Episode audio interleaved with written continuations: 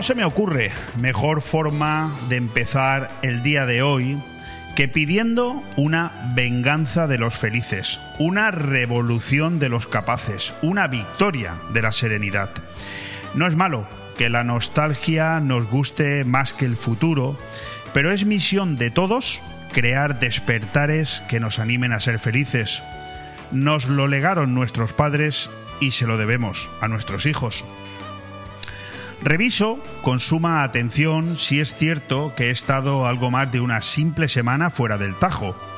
Viajar en autocaravana es, además de una aventura constante añadida a la propia aventura de salir fuera de tu normalidad diaria, una sensación de haber estado ausente de tu hábitat más del doble del tiempo real. Siempre se ha dicho que las vacaciones se hacen cortas y supongo que así será. En autocaravana la sensación es doble, compartida por un lado, se ajusta al proverbio popular, pero por otro, con eso de tener que cambiar de alojamiento a diario y de estar conociendo constantemente nuevos destinos, también sucede lo contrario. Aun habiendo regresado incluso un día antes de lo previsto, no me ha quedado otra que revisar el calendario. Con eso de la edad y la agradable nebulosa generada por la ausencia de malas noticias, quizás me haya dispersado en exceso. Pero no, el tiempo transcurrido es el correcto y la fecha también. Es el auténtico caos social en el que vivimos el que recrea esa virtualidad.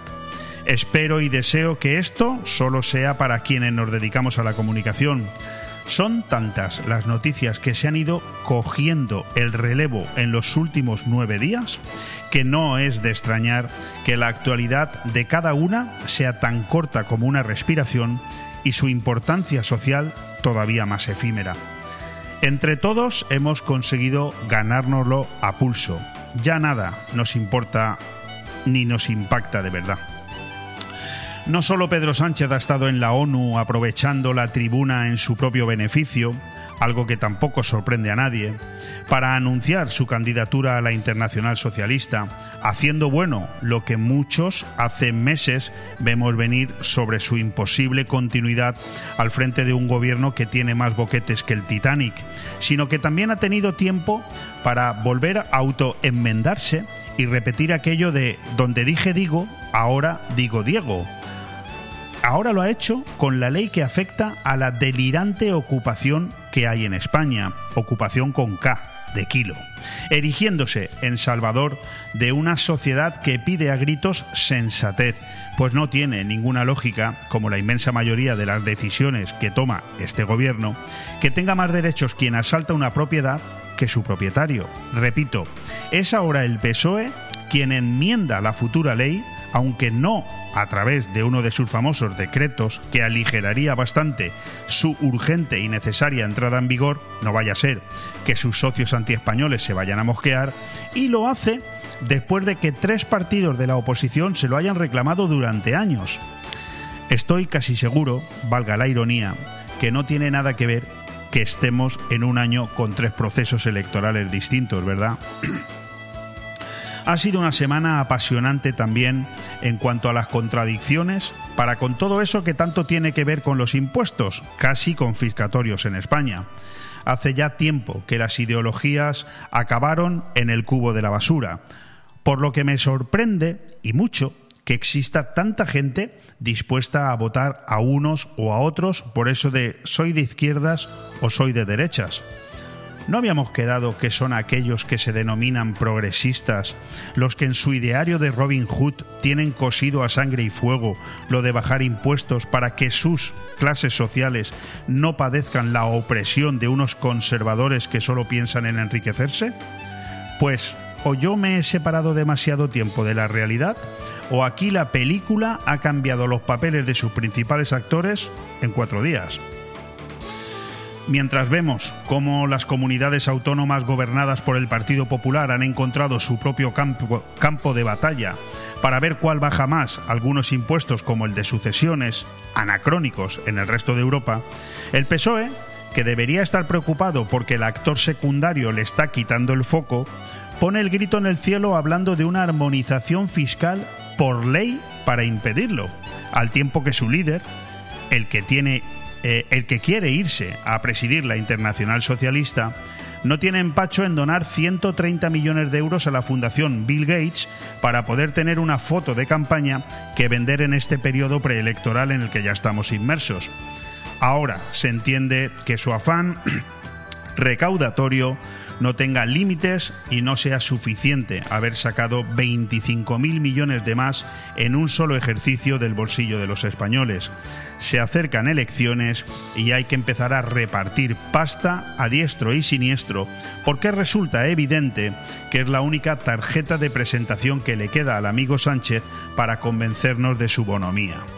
Resumen, la cosa queda en que bajar o anular un impuesto que nació con Suárez en 1977 para, atención, ser excepcional y transitorio y que va a suponer ahorrar 90 millones de euros a los contribuyentes andaluces, suponiendo, valga otra vez la ironía, una sangría del 0,2% de un presupuesto total de más de 40.000 millones, es un quebranto para la sanidad y la educación. Pero regalarle 130 millones al señor Gates dos días después es una inversión de futuro. No me extraña nada que los varones socialistas que todavía gobiernan alguna comunidad vean que su continuidad peligra y bastante. No solo ven cómo su todavía jefe sigue aliado en España con quienes quieren destruirla, sino que observan anonadados cómo anda buscándose salidas internacionales que le garanticen un futuro, a lo que se une el ascenso imparable de una derecha que alcanza mayorías absolutas en Europa como acaba de suceder en Italia, o se queda muy cerca de ellas como en Suecia y Francia.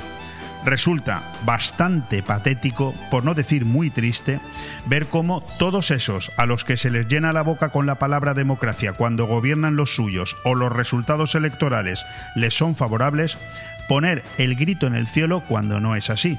Escuchar a la presidenta von der Leyen, poner paños calientes preventivos al resultado de unas elecciones que todavía no se habían celebrado, como las de Italia, me ha parecido, sin duda, aunque haya pasado algo desapercibida para la mayoría de medios, la peor de las noticias de la semana. ¿Cómo puede, con su enorme responsabilidad, hablar de peligro futuro para nadie lo que se decida en la soberanía popular de una nación? Quiero imaginar que no es más que el resultado final de un sistema que hace aguas y que toca repensar ya no son solo los perroflautas que han inundado nuestras instituciones quienes dicen auténticas barbaridades. Recordemos las palabras de toda una ministra incitando a la pederastia la pasada semana, sino que hasta aquellos que creíamos formados y moderados también están haciendo de la Unión Europea una institución nada fiable para garantizar los valores democráticos que pasan, en primer y principal lugar, por el respeto a las decisiones de las mayorías. Todavía no he escuchado a esa misma señora, von der Leyen, que pone paños calientes a un gobierno de la derecha en Italia, decir nada sobre las manifestaciones de millones de mujeres en Irán que luchan y se dejan la vida en defensa de unos derechos tan mínimos que en cualquier país de Europa nos sonrojaría el mero hecho de tener que reivindicarlos. Tampoco la he oído opinar sobre las criminales manifestaciones de una ministra de nuestro gobierno, aquí en España, cuando incita a los niños, da igual su edad, a incumplir la ley y abrir la puerta a que cualquier adulto enfermo pueda cometer un acto sexual con un menor impropio de una sociedad como la que nos hemos dado con el esfuerzo y el sacrificio de nuestras anteriores generaciones. ¿Por qué nos extraña tanto entonces que los médicos en España estén como locos buscando su futuro fuera de nuestras fronteras? ¿O por qué nos sorprende que tengamos un poder judicial que se desintegra como un azucarillo en un café? Si hemos llegado a esta situación es por la doble combinación de votar a aquellos que no están en absoluto preparados para dirigir nada y sobre todo por el pasotismo generalizado de una sociedad, o sea, tú también, sí, sí, tú que me estás escuchando, que pasa absolutamente de involucrarse para intentar cambiar la situación a mejor.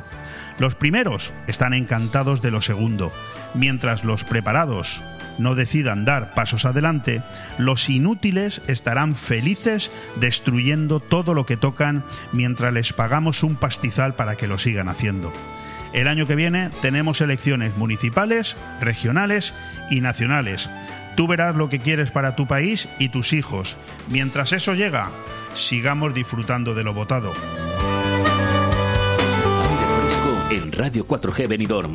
Todos los martes, miércoles y jueves de 12 a 2 de la tarde, Aire Fresco, el magazín de actualidad más completo de la comarca con entrevistas, noticias, opinión y entretenimiento en un aire fresco más renovado, más personal y más cercano de la mano de Leopoldo Bernabeu. Recuerda, todos los martes, miércoles y jueves desde las 12 del mediodía hasta las 2. También podrás escuchar Aire Fresco por las tardes en redifusión y los fines de semana un resumen con lo mejor del programa. Radio 4G Benidorm. Seguimos creciendo momento. ¿Qué tal? Muy buenos días, muy buenas tardes y muy buenas noches. Un día más aquí en aire fresco. Hoy es martes, es 27 de septiembre. Sí, sí, lo digo y me sorprendo, ya lo sé. Siempre estoy con la misma retaíla, pero es que me deja completamente absorto hablarte de que, bueno, ya prácticamente hemos terminado el primer mes de esta séptima temporada. Pero déjame que empiece por lo que realmente hay que empezar un programa, aunque ya ves que eh, los primeros 10 minutos me los he tomado para eh, trasladarte esa opinión en la que he intentado resumir un poco todo lo que me he encontrado después de mi vuelta en autocaravana a vivir durante unos cuantos días. Algo que, por cierto, déjame que también me detenga ahí y dar las gracias porque esta mañana he mirado el resultado de la gente, de, de las personas que habían leído el único artículo que he escrito durante esta semana en el Facebook de Autocaravana Vivir y me he quedado realmente anonadado. El récord estaba en 47.000 lecturas de un escrito y esta mañana me he dado cuenta de que el escrito que publiqué el pasado viernes, que ahí lo tienes a tu disposición en Autocaravana Vivir, llevaba 56.000 personas que lo habían leído. Ya me gustaría que solamente un 10% me leyera algún artículo de los que escribo políticamente hablando. Pero es normal, ni yo mismo me los aguanto. Por lo tanto, entiendo que eh, no te gusten tanto como cuando se escribe de turismo o de viajes. Es normal. Por cierto, hoy es el Día Mundial del Turismo. Bueno, ¿qué nos dicen las temperaturas? Son las 12 y 13 minutos de la mañana de este martes 27 de septiembre, aquí en el nuevo estudio de eh, BOM Radio 4G. Aquí estamos en la calle Ondulada, esquina calle eh, Santa Cristina, dentro de la inmobiliaria Rojiza. Tenemos nuestro propio estudio, estás invitado. Pronto lo detectarás cuando viajes por la avenida de la Higuera y dobles hacia lo que siempre ha sido la subida de Furmolí hacia la calle Tomás Ortuño, porque hoy mismo ya nos van a rotular todos los ventanales y poner nuestra publicidad en el exterior. Gracias a todos los que con vuestra eh, permanencia ahí escuchándonos y sobre todo pues también a todos los clientes que han confiado y siguen confiando en nosotros para promocionar sus productos hacen que nosotros estemos aquí, muy vivos, en el inicio de esta séptima temporada que ya cumple su primer mes. Hoy las temperaturas nos dicen que en este mismo momento que yo te estoy hablando son 24 grados de temperatura los que tenemos fuera de nuestros estudios y que sobre las 9 y cuarto de la noche serán 20 graditos. Oye, me encanta poder decirte que ya se ve con claridad cómo las temperaturas empiezan a descender 4, 5, 6 grados de media de esas barbaridades que sobrepasaban cada día los 30 grados y que hacían, bueno, bastante difícil eh, eh, el poder caminar ¿no? y el poder respirar. Ahora las temperaturas empiezan a ser mucho más interesantes y es que el otoño, al igual que la primavera, son los equilibrios de, una, de un año eh, en perfecta sintonía que luego, bueno, pues llegamos, llega el invierno y llega el verano que también son de agradecer. Una semana, como te digo, en Autocaravana Vivir, que me ha tenido fuera de estos micrófonos aquí en BOM Radio 4G y quiero, por tanto, lo primero, dar las gracias a dos personas en este caso siempre a tres, porque el técnico eh, Ale Ronzani siempre a los mandos hace posible que estemos aquí, pero han sido dos personas, una que va a continuar con nosotros de manera permanente, como es Joan Cintas, que ha inaugurado ese nuevo eh, apartado de aire fresco deportivo con el que cumplimos y cubrimos toda la semana. Él estará los lunes y los viernes, yo estaré los martes, los miércoles y los jueves. Soy Leopoldo Bernabeu por supuesto, siempre a tu disposición. También agradecerle a Alicia Cueto, una gran profesional de las ondas, más de 20, 25 años en COPE, que la pasada semana estuvo aquí sustituyéndome el pasado jueves y lo hizo magníficamente bien. Ella sabe que esta es su casa, está en un proceso de recuperación de su salud. En cuanto todo eso esté culminado, sabe que tendrá aquí el espacio que ella decida y cuando lo decida. Por lo tanto, gracias a Joan Cintas, gracias a Alicia Cueto, gracias también a Ale Ronzani y gracias a Arabela Fondevila. Cuatro personas que hacen que esta empresa mm, funcione magnífica, magníficamente bien. Estamos, como te digo, en nuestro nuevo estudio, donde estás invitado. Es un estudio relativamente pequeño, pero sí caben cuatro o cinco personas que, bueno, os apetezca en alguna ocasión estar aquí en el programa de radio en directo, escuchando y viendo cómo hacemos entrevistas a nuestros invitados, que hoy, por cierto, se darán cita aquí eh, de manera importante, son hasta cinco los invitados que tenemos hoy con nosotros. Empezaremos con Mario Ayús. Mario Ayús, padre, el gran fotógrafo de Benidorm, ya jubilado y que se encarga de dirigir esa gran tertulia que son los cafés del Meliá y que mañana vuelve a la vida. Mañana, después de ese paréntesis eh, que el COVID, que la pandemia nos ha mantenido a todos, mañana vuelven los cafés del Meliá. Lo tendremos con nosotros aquí dentro de tres minutos, o sea que no te vayas muy lejos. Luego hablaremos vía telefónica con el nuevo secretario nacional de Turismo del Partido Popular, nada menos que nuestro diputado Agustín Almodóvar. Lo nombró ayer el presidente nacional, Núñez Feijó, y es un cargo importantísimo, entre otras cosas porque el propio Partido Popular nunca había tenido una secretaría dentro del Comité Ejecutivo Nacional dedicada al turismo. Parece que empiezan a tomárselo en serio. Platos fuertes, después continuaremos también con Manuel Ángel Sasplaneyer, nuestro compañero de toda la vida aquí en Radio 4G, ahora BOM Radio, que ahora afronta una nueva etapa de su vida porque es seguramente, si no pasa nada, el próximo candidato a la alcaldía de Alfa del Pi por Vox. Es un momento oportuno después de todo lo sucedido este verano con Macarena Olona, después del resultado de las elecciones ayer en el que ganó el homónimo de Vox en Italia, hermano Fratelli d'Italia, hermanos de Italia. Eh, con eh, Meloni. Bueno, pues ella, él vendrá a hablarnos de todo esto. Después tendremos con nosotros al actual portavoz del Partido Socialista en el Ayuntamiento de Benidorm, Rubén Martínez, que ha presentado su candidatura a las primarias para intentar, intentar reeditar su candidatura en las próximas elecciones municipales como el candidato del PSOE.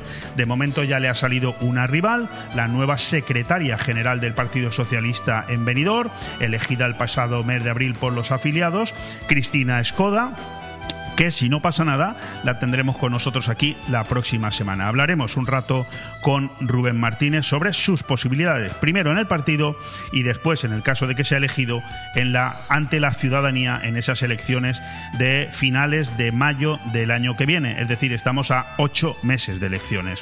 Y terminaremos el programa con Luis Mayor, Planetas y CIA, con su nueva sección. Hoy con temas muy interesantes, porque esta misma mañana hemos conocido que la NASA ha estrellado con éxito una nave contra un asteroide para desviarlo y posteriormente, por supuesto, Luis Mayor nos hablará de su eh, capítulo de hoy que lo quiere enfocar en el eh, satélite, en el eh, planeta Venus. Pues con todo eso te dejo ya unos consejitos publicitarios y empezamos con la materia. Bon Radio. Nos gusta que te guste. Desde RA Benidorm y la Concejalía de Playas del Ayuntamiento queremos aconsejar que para el mejor disfrute de nuestras playas se prevengan con protección y eviten las horas de mayor radiación solar entre las 12 del mediodía y las 4 de la tarde. Sigan los consejos del personal de salvamento y socorrismo, respeten el color de las banderas de las playas y nunca dejen solos a los niños. Ha sido un consejo de RA Benidorm, concesionaria de playas y la Concejalía de Playas del Ayuntamiento de Benidorm. Todo el arte y el sabor del sur en Benidorm lo tienes en la Taberna Andaluza. Menús del día, tapas, raciones, arroces y carnes con ese sabor especial de Andalucía. Huevos rotos con jamón ibérico, fritura de la bahía, croquetas surtidas y mucho más donde elegir. Reservas al 96 585 1087. Te esperamos en calle Esperanto de Benidorm. Recuerda, en Benidorm lo mejor de Andalucía está en la Taberna Andaluza. La auténtica, la de verdad.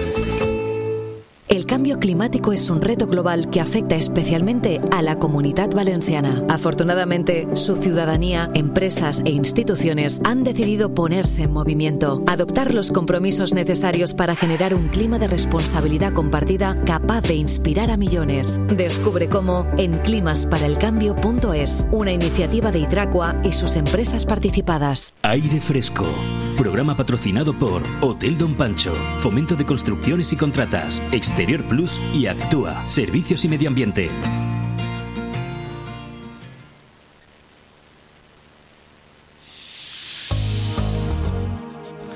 De un programa de radio, en un momento dado, pueden surgir muchas y muy interesantes cosas, del que BOM Radio 4G realizado el, eh, realizó el pasado mes de junio en la Cava Aragonesa, aprovechando el patrocinio de bodegas Bocopa y su vino Señorío de Benidorm, surgió algo muy bonito. Mejor dicho, se reactivó algo que ha sido bandera y seña de la cultura de Benidorm en los últimos muchos años.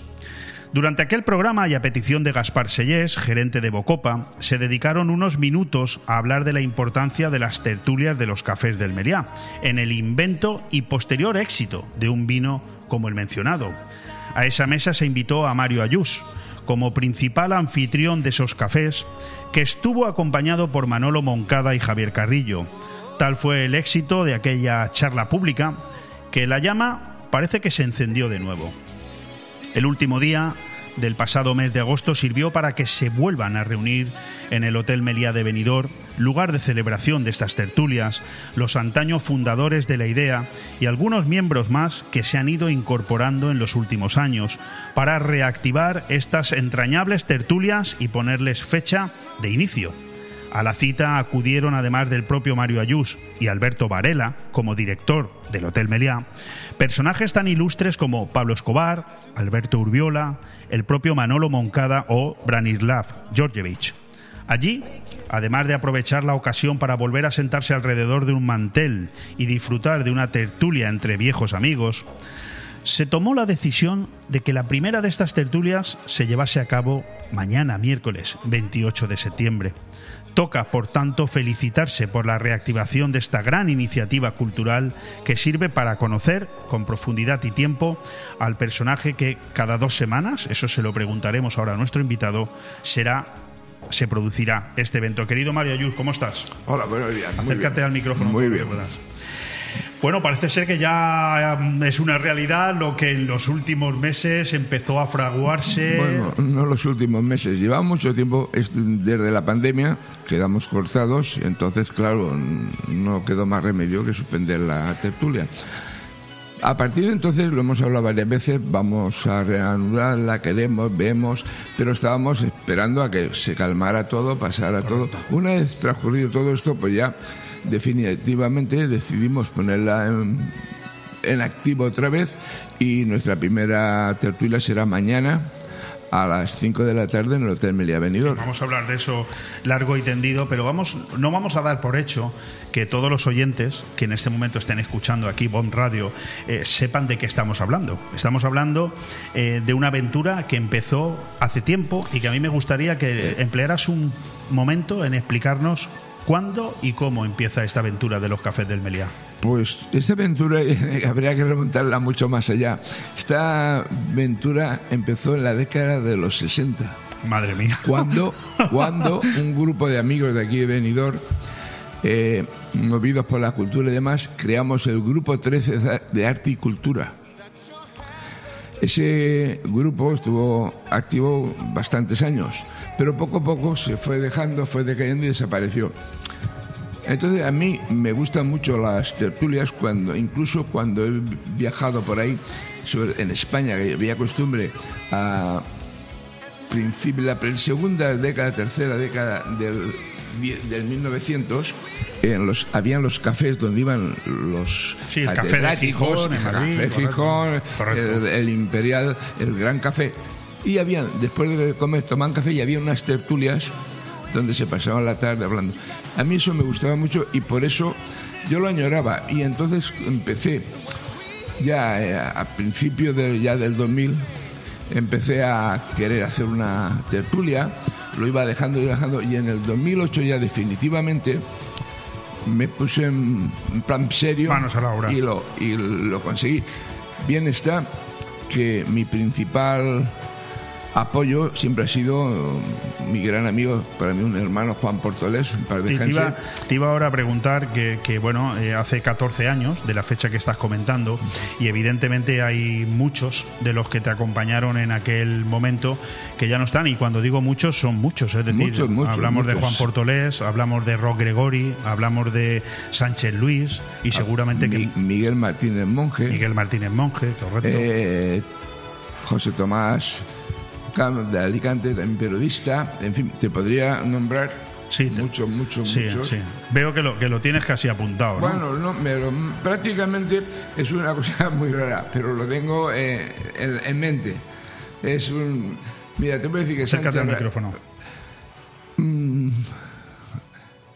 Personas de- que... Sí, personajes de la tertulia que han pasado por la tertulia. Bueno, sí, ahora de eso hablaremos porque también te quiero preguntar, pero básicamente, eh, bueno, a mí me gustaría preguntarte, Mario, eh, ¿de dónde sacas tú la, la- la fuerza ¿no? y el ánimo? No, la para, bueno. porque tú estás, cuando giras la cabeza hacia atrás, miras hacia atrás, estás viendo que, que ya faltan muchos amigos, ¿no? Pero bueno, al final esto también, el, el volver a iniciar las, las tertulias de los cafés del Mería, también es un poco un homenaje a ellos, ¿no? Sí, más que uno. Bueno, yo te decir una cosa. Yo no me sentía con fuerza de seguir eh, o de volver a reiniciar las tertulias porque efectivamente me faltaba el grupo principal de mis compañeros, de mis amigos, los que habían estado conmigo siempre. Entonces, claro, me sentía eh, solo. Huérfano. Pero, pero resulta que también los que quedan son unas personas fantásticas, también con muchas inquietudes y siempre están, Mario, venga, vamos a poner, venga Mario, venga Mario y al final pues digo, venga, vamos a hacerlo. Y nos hemos, nos hemos puesto... Y, y hablamos- también otros que se han ido incorporando, ¿no? A lo Ah, largo sí, de sí. los años, claro. Cada- a lo largo de los años, ya te digo, tenemos a muchos tertulianos nuevos. Eh, en este momento, pues yo pienso que para la tertulia mañana seremos veintitantos. Ah, pues muy bien. Entonces, eh, Ahora es hablaremos un, poco buen de cómo, de cómo funciona la El- tertulia. el otro, otra pega que yo tenía muy importante era que el hotel había cerrado con, por cuestión de la pandemia. Y claro, al reiniciar el hotel, pues tenía que hablar de nuevo con el hotel, a ver en qué condiciones, si estaba de acuerdo. Me gustaría que te pararas ahí un momento y Paro. que nos explicaras eh, cómo ha sido la, la- la recepción que has eh, tenido por parte de este nuevo director, por Alberto Varela, porque yo creo que también el, el hotel merece que se le nombre, ¿no? que, se le, que se le diga cuánta culpa tiene el hotel de que esto siga en marcha. Pues yo, es más, me voy a, a remontar un poco más atrás. El, el fun- el crear la tertulia en el Hotel Meliá fue gracias al director que había anteriormente, Antonio Escobar. Escobar, gran persona. Este hombre, además, es un gran eh, personaje, un gran profesional. Era un amante de la cultura también y le gustaban mucho las tertulias y todo. Y me apoyó en todo, en todo y, y todo lo que quería y todo lo que sea. Pero este señor se fue y nos pusieron un, un director nuevo. Claro. Este director nuevo, nada más llegar, me dice esto de la tertulia, que yo, pues una tertulia. Es que, di- digo, "Eh, si hay alguna pega y tal. Dice, no, de momento, yo esto de la tertulia no lo entiendo, tal. Y a la semana siguiente, cuando iba a hacer la tertulia, bueno, eh, pásame a llamar a la tertulia, hay algún problema, algo. Digo, no, problema, no me han dicho de la central, que siga la tertulia, pero a mí la tertulia no, ni me va, ni me viene, ni quiero saber Bueno, nada de ella. sí, no todas las personas son iguales, claro. entonces esto te desanima un poco si el, el director del hotel ya te trata Sí, claro, así. lógicamente. Entonces cerró el director y con gran suerte para mí este, este señor lo mandaron a muy lejos de aquí para que no volviera y pusieron a uno nuevo. Uno nuevo que además de ser un gran profesional. Hablamos de Alberto Varela, de ¿no? Alberto Varela, un gran profesional, eh, tiene las mismas inquietudes y las, mi- y las mismas ideas culturales que tenía Antonio Escobar. Ojo, y es un chaval muy joven. Es muy joven. Es muy joven y en 30 cambio sí que se la ve, sí, que se le ve con mucha intención de mantener un, tema cultural. Y ¿no? además en el hotel lo está llevando de maravilla. Es, es- ya te digo, él, él tiene la escuela de Antonio Escobar. Antonio Escobar fue el que lo admitió, lo puso a trabajar con él. Lo formó. Lo creó, lo creó, lo creó. Lo creó. lo, y lo puso en la, en la cadena media. Entonces, y además es, ya te digo, es una gran persona. Y nos dijo, Mario, lo que os necesitéis, lo que queréis, Melia está con vosotros. Bueno, yo, yo tengo que manifestar, con tu permiso, que, que fui eh, invitado a esta comida de finales del mes de agosto y la verdad es que es lo que noté, ¿no? No solamente vi un equipo de gente compenetradísima, que al final pues todos nos conocemos porque la mayoría son todos de Benidorm, sí, sí, forman parte de, de la historia de Benidorm del turismo y vi a este chaval, a este joven director, bueno, eh, chaval, pero cuidado, que su metro ochenta y su Y- y físico, pico, sí, sí, sí, cuidadito sí. Con llevarte mal con él, no vaya a ser que se enfade. En cualquier No, caso hay que tenerlo como amigo, No, ¿no? se enfada, es una gran Pero que lo vi muy comprometido, ¿eh? lo vi muy, ya, muy sí, sí, comprometido. es, fundamental para el éxito de esta fórmula, ¿no? Es Claro. como todo, es la, para mí es la piedra principal. Si tú no tienes una piedra donde apoyarte, estás en el aire y de un momento a otro te puedes caer. Correcto. En cambio, el hotel te pone esa piedra y esa piedra está dirigida por el director. Y si el director lo lleva todo bien, de ahí ya todo fluye, fluye, fluye, fluye. Pero si la piedra te falla, por mucho que quieras, al final vas al suelo. Bueno, hay que reconocer también una cosa, eh, Mario. eh, por supuesto, felicitar la actitud del nuevo director, por supuesto. sí, claro. Pero también hay que reconocer la importancia que los cafés del Meliá, como marca que ya se ha consolidado a lo largo de 14 años, también le da a ese propio hotel para su propia integración en lo que es la ciudad. Pues sí, eh, es, es conocido. Además, yo me he quedado muy extraño, como está en Valencia, y me han dicho, oye, ¿cuándo pones de marcha los cafés? Y digo, ¿cómo? Pero sí, a ver cuándo ponen y nos invitas a que vayamos y tal. O sea, que ten en cuenta que por la tertulia han pasado dos consejeros, cuatro presidentes de diputación, todos los alcaldes de la comarca y luego empresarios, los más importantes, todos los empresarios más importantes de, de Sí, toda sí, nuestra provincia han pasado por la tertulia. Como director del, del aeropuerto, director del puerto, director de las cárceles, en fin, todo el Bueno, y, personaje. y- y- y ahí se inventó un vino, ¿no?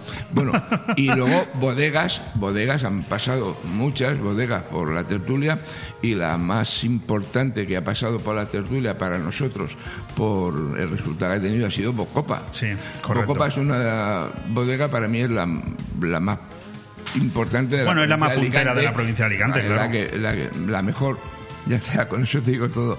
Y me costó mucho.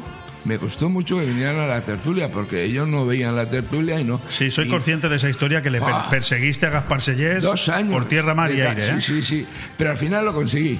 Y bendita la hora en que vinieron y bendita la hora en que salió. Y en esa tertulia se habló de muchas cosas y de unas cosas. Una de las cosas que se habló fue ¿por qué no se crea un vino con el nombre de venidor? Correcto. Ah, Gaspar dijo, ah, me gusta esa idea. Y empezamos ya a hablar ahí.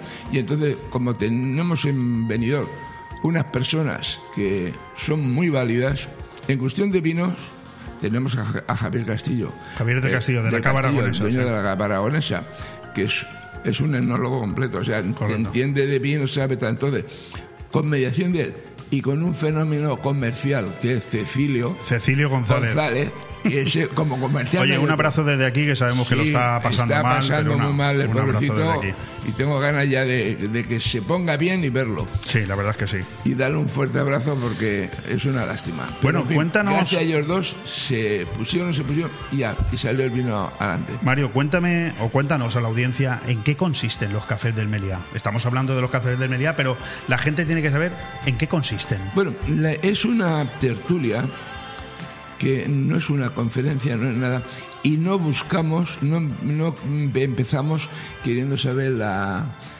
la parte comercial o la parte industrial o de la persona, sino la parte humana. La parte más humana. sí. Entonces, esta persona, el invitado, tiene que empezar a hablarnos de quién es él, dónde ha nacido, eh, a qué colegio ha ido, quién eran sus padres, cómo ha ido desarrollando toda su niñez, luego su juventud, donde ha empezado a trabajar, lo que ha estudiado, lo que ha hecho, así, así, hasta que llegue al punto de ac- actual, que está eh, representando, llevando un, gran cargo, eh, pero desde dónde viene y de dónde ha nacido y todo. Luego nos explique todo. Y este señor, o sea, el invitado va hablando, hablando, hablando, y nosotros vamos escuchando. No se permite en la tertulia hablar dos personas a la vez. Que esto es una cosa que Televisión Española lo tendría que tener muy en cuenta. Y mucho cuidadito con Mario Ayuz que no se enfade. ¿eh? Que, yo No, lo, no. que yo lo he visto. ¿eh? Es que, no, no, no me enfado, no, es que considero... no, que sí, que te doy la razón. Si es que es así. Es que si no, no es tertulia, es jaleo. Es jaleo y no se entiende nada. Esas tertulias en la televisión y en la radio que se ponen a hablar tres o cuatro a la vez y no entienden nada. Sí, yo estoy totalmente contigo. Yo pienso que es una falta de respeto hablar tú cuando está hablando otra persona. Entonces, no la admito en la tertulia. Y esto va muy bien. Mario, hay, hay un par de temas que ya son como, como más personales, ¿no? Para una persona con- o personas que tenemos ya una, una edad, ¿no? Las tertulias son, son momentos en, lo- en los que se aprende. Y eso creo que la juventud mm, no lo sabe. Son, son mm, que te hacen pensar que, son un invento que ha valido la pena. Es decir, eh, hay, a un chaval joven hoy en día le dice, ves a una tertulia a escuchar y dice, pero ¿qué me estás contando? ¿no? Y en cambio son fuentes de sabiduría. ¿eh? Sí, pero no. Bueno, hay que pensar una cosa. Hoy en día la juventud, yo tengo cuatro hijos, todos tienen su carrera, todos tienen su trabajo, todos están... Pero hoy en día la juventud no tiene ningún interés, ningún interés.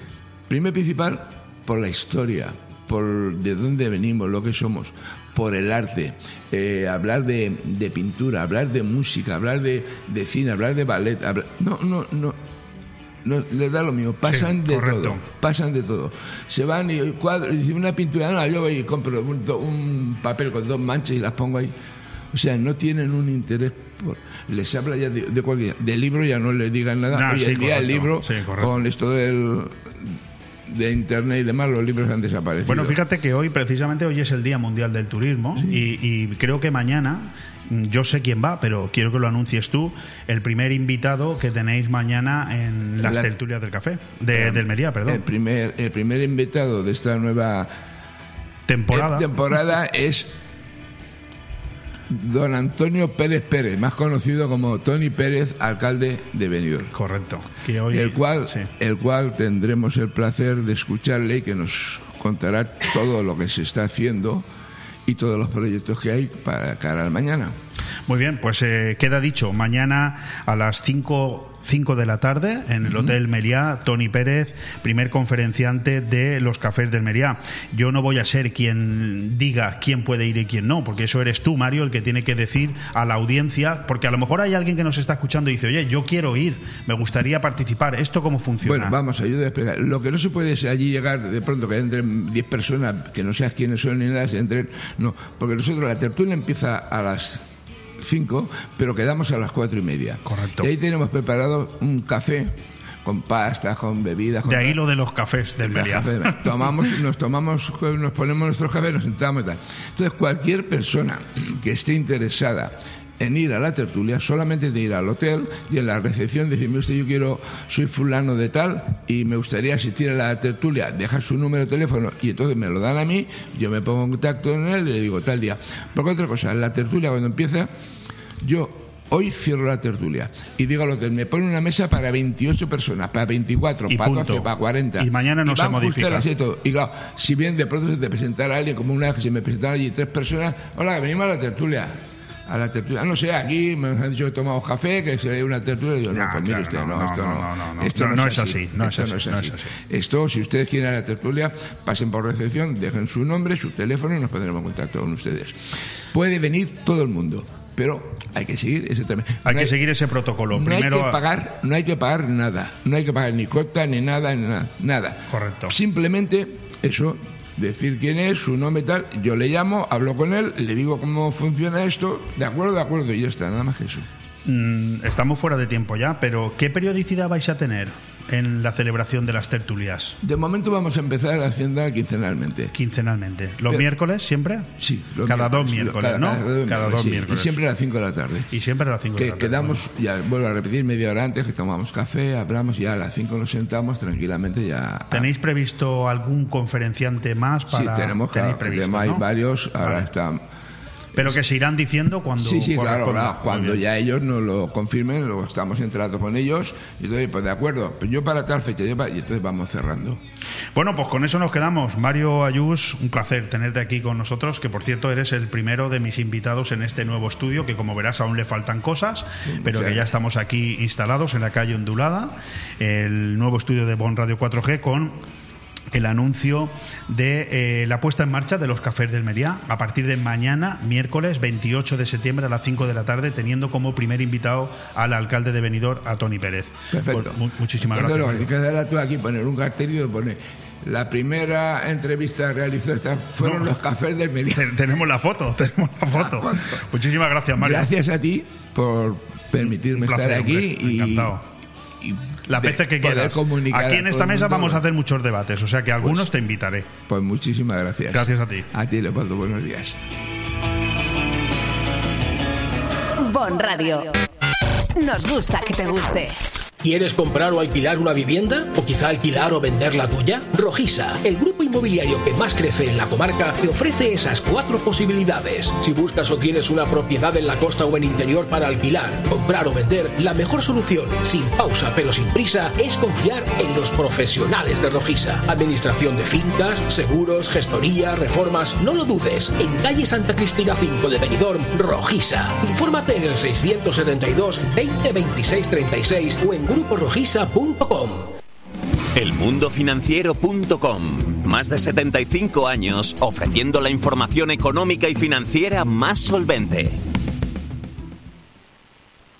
Para gozar los aromas y el sabor del Mediterráneo en la Costa Blanca, Restaurante Club Náutico Marina Greenwich. Los menús de pescado, marisco y arroces elaborados por el chef Alberto Durá te sabrán a gloria. Y no dejes de probar los deliciosos cócteles en nuestra magnífica terraza abierta desde las 7 de la tarde, rodeado de un entorno espectacular con vistas a la bahía. Restaurante Club Náutico Marina Greenwich. Información y reservas al 673 75 89 17. En el puerto deportivo Campomanes, Restaurante Club Náutico Marina Greenwich. language Racer, reformas y servicios integrales. Realizamos todo tipo de obra y reforma, ya sea pequeña o integral para tu vivienda o local. En Racer instalamos y reparamos aire acondicionado, calefacción y mucho más. Y para completar, servicio de mantenimiento de piscinas y jardinería. Te asesoramos con total garantía en todos nuestros servicios y trabajos. Infórmate en el 609 48 85 19 o en racerintegral.com.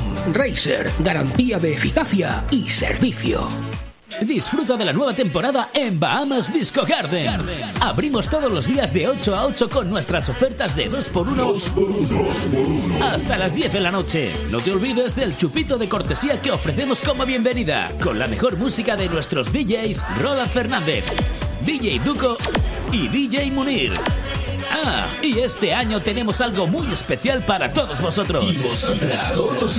La nueva zona VIP con ofertas en botellas, gogos y más sorpresas que tendrás que venir a descubrir. Y recuerda que a partir de las 4 el mejor reggaetón para que nos acompañes todas las noches de este verano. Recuerda, Bahamas Disco Garden Benidorm. Benidorm. Benidorm. Aire Fresco. Programa patrocinado por Hotel Don Pancho, Fomento de Construcciones y Contratas, Exterior Plus y Actúa, Servicios y Medio Ambiente.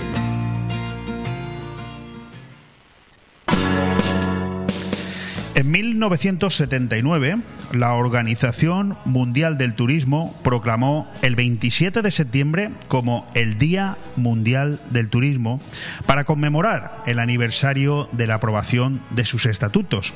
La declaración de este día tuvo lugar aquí, en Torremolinos, en España. La fecha además se considera muy apropiada porque coincide con el fin de la temporada alta de vacaciones del hemisferio norte y el comienzo en la mitad sur. Qué casualidad que hoy se celebre este día, porque hoy también es un día muy importante, o mejor dicho, ayer fue un día muy importante para el turismo y para Benidorm.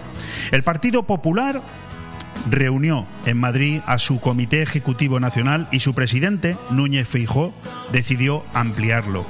Se aproximan tres importantes citas electorales y toca reforzar equipos. Agustín Almodóvar fue nombrado secretario nacional de turismo. No crean que es un nombramiento baladí.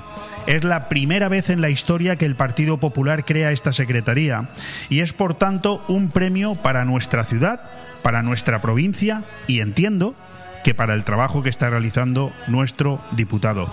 Buenos días, Agustín. Hola Leopoldo, muy buenos días. Lo primero que te tengo que preguntar es algo muy, muy, muy sencillo. ¿Cómo estás el día después? Bueno, pues muy la verdad es que muy contento, eh, muy agradecido, por supuesto, al, presidente Feijóo y a todo el comité ejecutivo y muy ilusionado porque, bueno, pues creo que es importantísimo el que, bueno, sea la primera vez eh, que el Partido Popular decide incluir en su organigrama eh, un área única eh, y una secretaría única para turismo.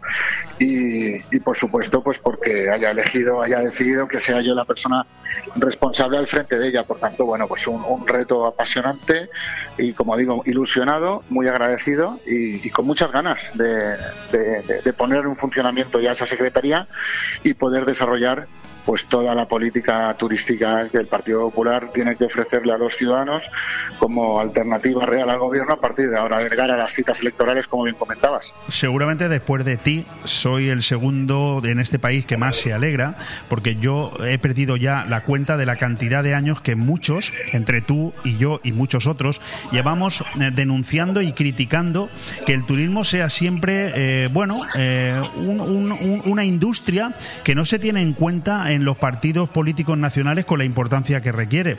No te preocupes que Núñez Feijóo no nos está escuchando, por lo tanto puedes hablar con total normalidad y sinceridad. Quítate el traje de político y ponte el de ciudadano venidormense. ¿Por fin el Partido Popular se ha dado cuenta? Pues sí, tú sabes perfectamente además que yo llevo muchos años defendiendo, tanto en el Congreso como antes en el Senado, defendiendo esa importancia que hay que darle, que hay que otorgarle desde el ámbito de la política al, al, turismo, porque bueno, pues es una industria, al final es la industria que tira del carro de la economía, que, ayuda al, país a, a, recuperarse, que ayuda a la generación de puestos de trabajo de manera más intensa y estamos viendo como ahora mismo está siendo un sector fundamental para, para tirar del carro de esa economía, como decimos. Entonces, bueno, que el Partido Popular ya apueste directamente de una manera tan clara. Y de hecho, además, es que quiero recordar que, bueno, que en el mes de julio tuvimos al presidente Fijón Benidorm reuniéndose con el sector turístico, destacando esa importancia que le daba.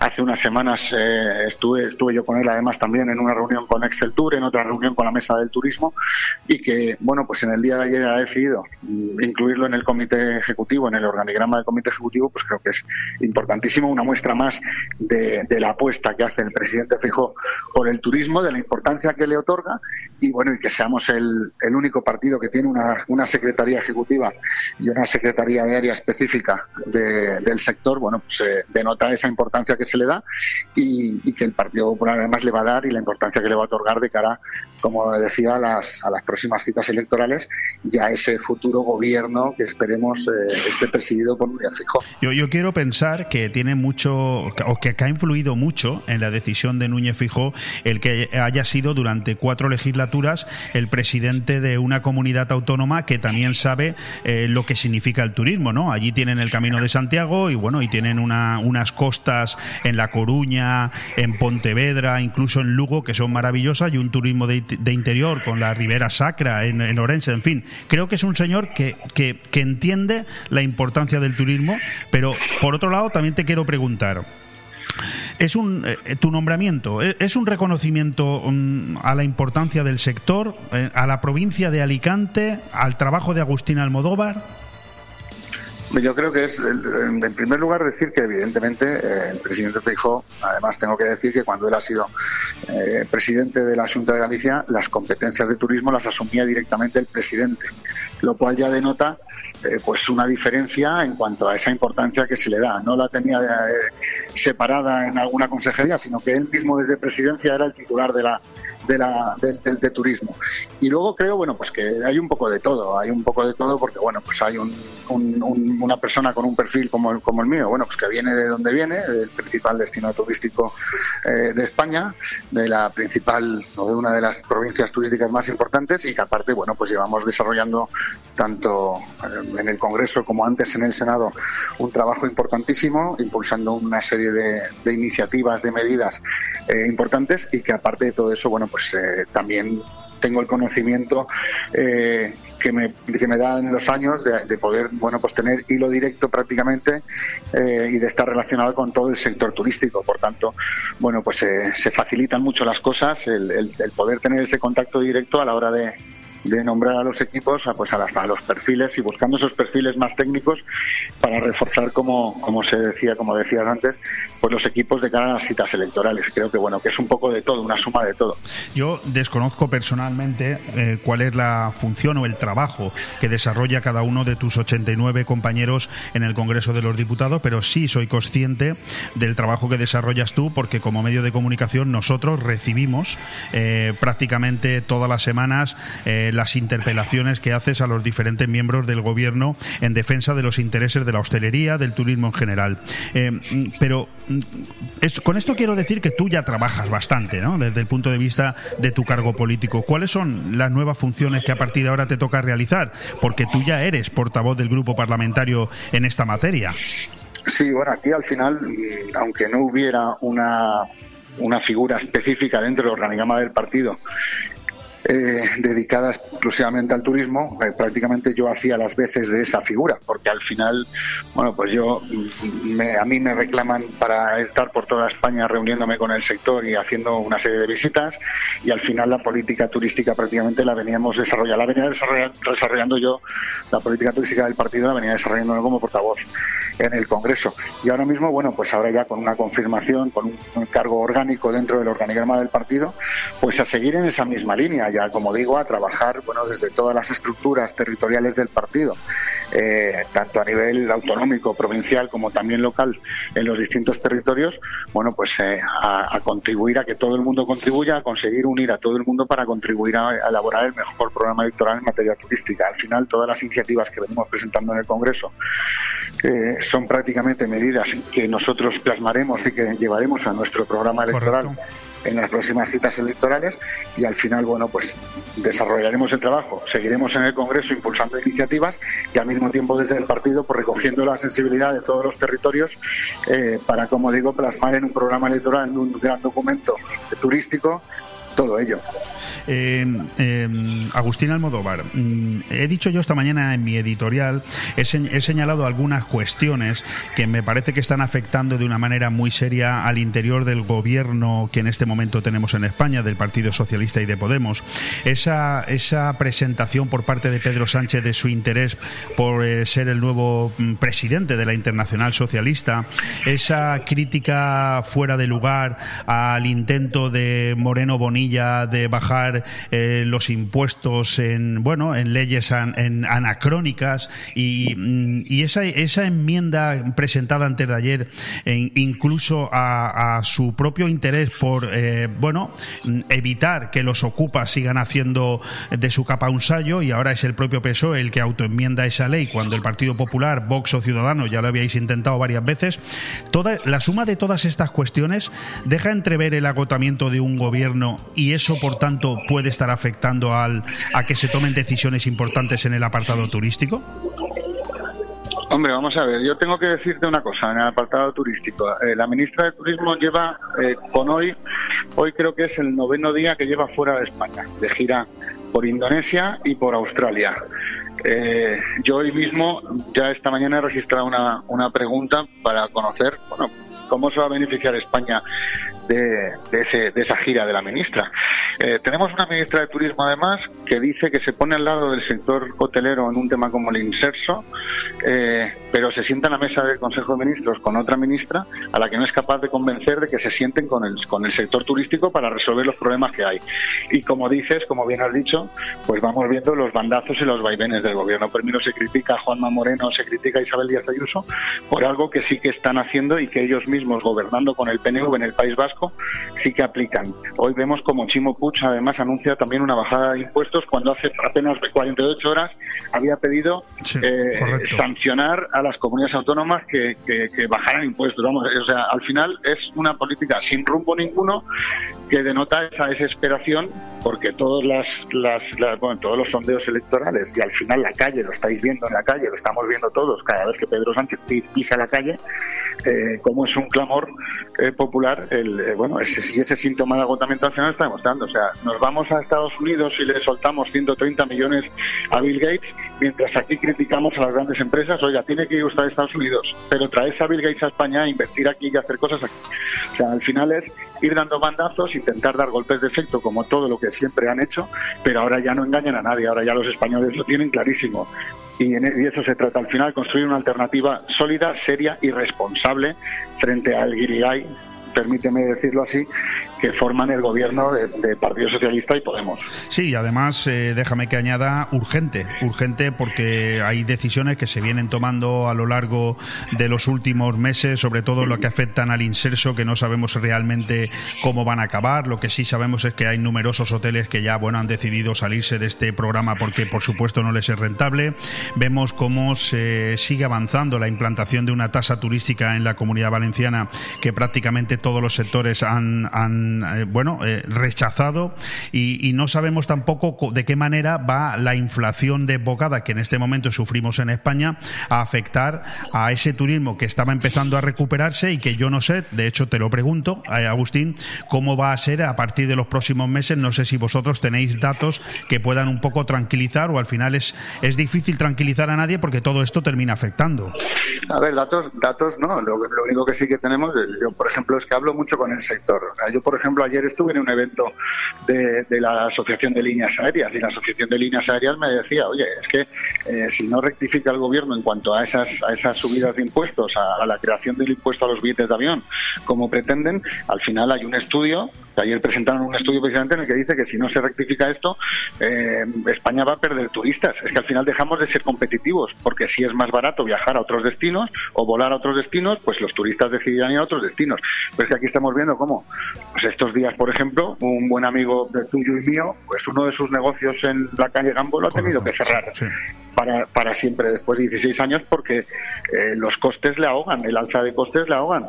Y estamos viendo como aquí, bueno, pues con el tema del inserso, como decías, es que muchos hoteles han decidido no participar, pero luego sale Chimo Puch y dice, oye, 6 euros os doy. Oiga, es que no es, no es, no es los 6 euros lo que soluciona el problema. Es que al final tienes que hacer una serie de, tienes que tomar una serie de decisiones y una serie de medidas. Y con el inserso es que no reciben ni al sector. Es que no contestan ni a las cartas que les manda el sector para sentarse a hablar y ver la solución. Entonces de cara a los próximos meses, bueno, el verano ha ido muy bien y las cifras han ido muy bien, pero claro, eh, venimos de donde venimos. Y hay que seguir pagando la luz más cara de la historia y hay que seguir pagando eh, los, eh, la, cesta de la compra más cara y, y, además de todo eso, venimos de pagar y tienen que estar pagando. Y todos los meses hay que seguir pagando unos hijos que, han pedido. Por, tanto, al final nos, encontramos con que es insostenible muchas veces el poder mantener las empresas y, a los trabajadores. Bueno, vamos a quedarnos, por tanto, en el final de esta conversación con Agustín Almodóvar, diputado nacional del Partido Popular por la provincia de Alicante, con lo importante, y es que hoy se celebra el Día Mundial del Turismo en una jornada en la que conocemos que el presidente del Partido Popular a nivel nacional, Núñez Fijó, ha nombrado a nuestro diputado Agustín Almodóvar nuevo secretario Nacional de Turismo.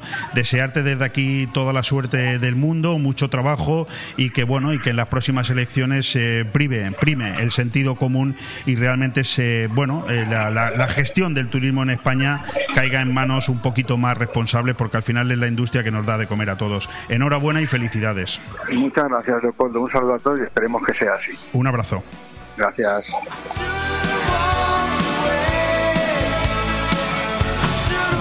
Radio.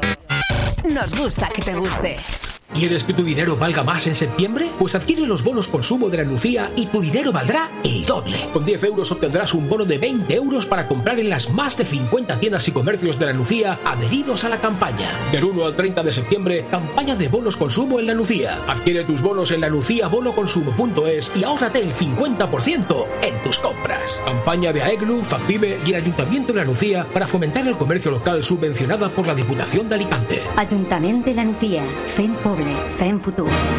Necesito hablar contigo. Tengo que contarte algo. Tenemos que hablar. Sea lo que sea, díselo en Restaurante Juan Abril, porque no hay otro sitio igual donde todo sabe y sienta mejor, como nuestros arroces, carnes y pescados frescos de la bahía. Restaurante Juan Abril, Paséis del Mediterráneo 14, Altea. Reservas al 96 584 37 22. Restaurante Juan Abril, la cocina española de siempre, donde todo te va a saber mucho mejor. Con el frío no se juega. Y como decían en aquella serie, hoy en invierno Debemos protegernos. Y por eso en Benicolchón nos anticipamos. Por la compra de tu colchón de la gama de ensacados, te regalamos un nórdico bicolor reversible de primera marca y una almohada visco para hacer tu sueño realidad. No lo dudes y ven a Benicolchón. Financiación a tu medida, transporte y montaje gratuito con entrega inmediata. Benicolchón en Villajoyosa, Benidorm y en carretera Benidorm Altea junto al cruce del Albir. Infórmate en benicolchón.com. Sí, esa es la esencia. ¿Te gusta llegar a tiempo a tu destino?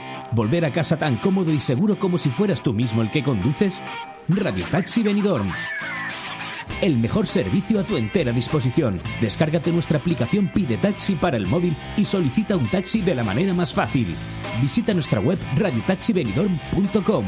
Radio Taxi Benidorm 96 586 2626. Benidorm recupera la normalidad y con ella vuelve Boni Café Pub para que revivas tus mejores momentos. La esencia de Boni Café Pub sigue intacta, solo faltas tú. Vuelve a disfrutar de un ambiente tranquilo entre amigos, riendo y bailando con la mejor música, saboreando una copa. Boni Café Pub ha vuelto y te espera todos los días con la diversión más que asegurada. Boni Café Pub en calle Lepanto 1, Benidorm. Aire Fresco. Programa patrocinado por Hotel Don Pancho, Fomento de Construcciones y Contratas, Exterior Plus y Actúa, Servicios y Medio Ambiente.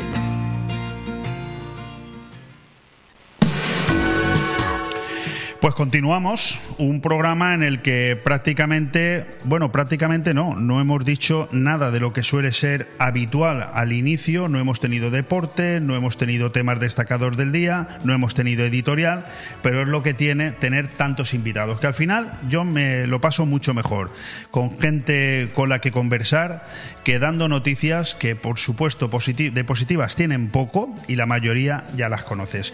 Hemos hablado con Mario Ayús sobre la puesta en marcha mañana de los cafés del Meliá. Acabamos de hablar con Agustín Almodóvar, que ha sido nombrado ayer por Núñez Feijó nuevo secretario nacional de turismo. Y ahora cambiamos de partido, pero no cambiamos de sector, porque seguimos hablando de política. Tengo conmigo aquí en el estudio de BOM Radio 4G. Lo de 4G lo añado yo, ¿eh? BOM Radio 4G. coño. Dilo otra vez, por favor. BOM Radio 4G. Así me gusta. BOM Radio. Ya lo han oído ustedes. Tenemos con nosotros aquí al gran Manuel Ángel Saplanelle, Manolo para los amigos. Panzolo. Para los amigos. Y para los enemigos. Con, con- ahí estamos. Iba a, decir una- iba a decir un taco. Manolo, por favor, vamos a ponernos serio, Sí. porque el tema del que vamos a hablar es serio. Y es que además yo tengo que presentarte si digo algo incorrecto, porque viene también acompañado eh, de Miguel, viene acompañado del secretario general de Vox en la comarca de la Marina Baja. Coordinador. Él es el coordinador, Coordinador de- general. coordinador, dilo, el coordinador general de Vox en la Marina Baja y coordinador de Benidorm. Coordinador de Benidorm. Y tú eres el coordinador de Vox en Alfaz del Pi. Exacto. Y ese es el cargo por el que yo he decidido invitarte, porque he visto algunas notas de prensa que han estado, eh, bueno, que habéis estado publicando y que nosotros, por supuesto, hemos compartido en nuestra página web acerca de muchas deficiencias que están habiendo en el municipio de Alfa del Pi. Pero de eso hablaremos a continuación, porque verdaderamente yo lo que tenía era ganas de sentarme con alguien con criterio para hablar de algunas de las cuestiones tan importantes que se han dado a lo largo del verano. Y toca empezar a hablar por el lo que yo catalogo de ciclón o lona, ¿no? ¿no? no sé si ciclón positivo o negativo, porque hay muchos ciclones que son destructivos, pero al final un ciclón. Manolo, mm, yo me voy a aprovechar de nuestra amistad, eh, de tu experiencia política, periodística, de tu responsabilidad en Vox, para que seas tú el que nos digas a la audiencia de BOM Radio qué es lo que realmente ha pasado. Son muchas preguntas, ¿eh? pero empecemos por ahí. ¿Qué es lo que realmente ha pasado con, con Macarena Olona? Si es que tú lo sabes o algo se nos escapa a la audiencia. Hombre, yo sé lo que ha dicho Macarena Lona, que después de las elecciones eh, en Andalucía eh, estaba mala. La verdad es que la chica estaba mala porque que se la veía desmejorada y decidió retirarse de la política, dar un paso atrás para, una vez recuperada, volver a su profesión de abogada del Estado. Se recuperó rápidamente, muy rápidamente, afortunadamente, hizo el camino de Santiago después, para supongo para darle gracias al santo, cosa que envidio, pues yo también quiero hacer el camino de Santiago, como sabes, y no puedo, porque estoy muy gordo, entre otras cosas, no estoy preparado. Pero bueno, hemos dicho que vamos a hablar de cosas serias. Pensaba que me iba a decir porque no tengo tiempo. Vamos, no, tiempo, tengo, tengo todo el tiempo del mundo, pero hemos dicho que vamos a hacer una entrevista No, es seria. que esa pregunta eh, te la hacía muy seriamente porque al final a los que nos gusta la política, a los que nos gusta el periodismo, y tú y yo esto lo hemos hablado en privado, especulamos mucho. pero a mí me encantaría, eh, sé que esto es imposible, porque esto se lo tendría que preguntar a ella, y que a lo mejor ella tampoco me diría la verdad, pero al final es un tema que se ha ido un poco de las manos, ¿no? A todas las partes, o al menos esa es la sensación que queda en la sociedad. Hombre, Macarena Luna es una persona que ha pertenecido a vos, ya no está, a la que vos tiene que agradecer su trabajo en el grupo parlamentario, en el Congreso de los Diputados, es una brillantísima parlamentaria y lo que ha ocurrido es que dejó, dejó Vox. Me preguntas, y yo no puedo estar en la cabeza de Macarena Luna. Claro, no, no, yo te pregunto por si tú sabes no. algo que no sepamos los demás. Ahora, ahora está dando conferencias ¿eh? y como persona mm, pública que es, pues puede hacer lo que quiera. Nosotros para Macarena Luna, desde vos, te lo puedo decir de manera oficial, solamente tenemos agradecimiento. Lo que pasa que eh, Macarena Luna, yo cada vez la entiendo un poco menos, porque cuando la escucho hablar, pues habla como en parábola. Yo me creo que estoy escuchando la Biblia, porque dice una cosa y la- lo que dice vale para una cosa y para la contraria. Hay que interpretarla, hay que interpretarla. Entonces Claro, yo porque- soy porque- incapaz de interpretarla. Porque hace unos días eh, yo, yo tuve ocasión de escucharla casualmente esa mañana que la entrevistó Carlos Herrera, pues yo la, la pude escuchar y luego he tenido oportunidad de leer la entrevista que le hicieron en el ABC. Y bueno, y cada día lees una cosa distinta. Eh, un día manifiesta claramente que ella no tiene ninguna intención, ni por supuesto de hacerle daño a Vox, ni de montar ningún otro partido político, pero yo, yo he leído ayer mismo que su intención era la de rápidamente montar un proyecto político. Yo creo que no. Ella ha dicho que no. Lo que pasa, Leopoldo, que, que hay muchos enemigos de Vox eh, que quieren destruir el partido, mm, dinamitarlo, que quieren perjudicar a España y saben que Vox es la alternativa de derecha, la única alternativa de derecha que hay en este país y, y yo creo que la están manipulando a Macarena Luna. Lo que no sé si se está dando cuenta o no. Sí, sí, no me cabe- yo creo, no yo me creo cabe que- duda. Mira, como decía José María García, aquel periodista famoso, decía, el rumor es la antesala de la noticia. En este caso los rumores son interesados y dirigidos por alguien que quiere que se convierta en noticia. Pero de momento es lo que hay. Macarena Luna está fuera de vos. Desde vos no tenemos más que agradecimiento a ella por el trabajo que ha realizado, que es espectacular. Es una mujer inteligente que fuera de vos puede hacer lo que quiera. Ahora te pregunto a ti como, como periodista. ¿Fue un error ponerla como cabeza de lista en Andalucía? Pues yo no sé si fue un error, porque yo no estaba en Madrid cuando se decidió eso, pero ella podía haber renunciado y no renunció. Por lo tanto, ella tenía mucha ilusión por llegar a Andalucía y ser vicepresidenta, que es lo que se aspiraba, lo que está- aspiraba. Manolo, te estás volviendo muy político, ¿eh? Yo te he No preguntado tu opinión. No tengo más remedio. No vamos a pasar bien. Entonces, ella, ella, vos, que todo el mundo dice que ha fracasado en, en Andalucía, cuidado, vos es el único partido junto con el Partido Popular que ha subido en escaños en Andalucía. Sí, sí, eso es cierto. O sea, vos tuvo dos más, lo que pasa es que eso es un fracaso, y si vos teniendo dos más es un fracaso, los demás que han hecho, estrellarse. Entonces, que Que sí, que exceptuando, sí. exceptuando a Moreno, que ha conseguido, por muchas razones, eh, que se pueden analizar, eh, la mayoría absoluta. Pero ya sí, de claro. Y, y lo que pasa es que Macarena Luna, pues bueno, es cierto, es, es absurdo negarlo, que las expectativas que teníamos con Macarena Lona en Andalucía eran superiores. Muy superiores. No llegamos a ello. Pero es que vos se conforma, se acepta, acepta los resultados y nos conformamos con estar donde la gente nos pone. Los votantes, los españoles nos ponen en la oposición y tenemos que estar en la oposición. Cuando nos pongan a gobernar alcaldías o comunidades estaremos ahí.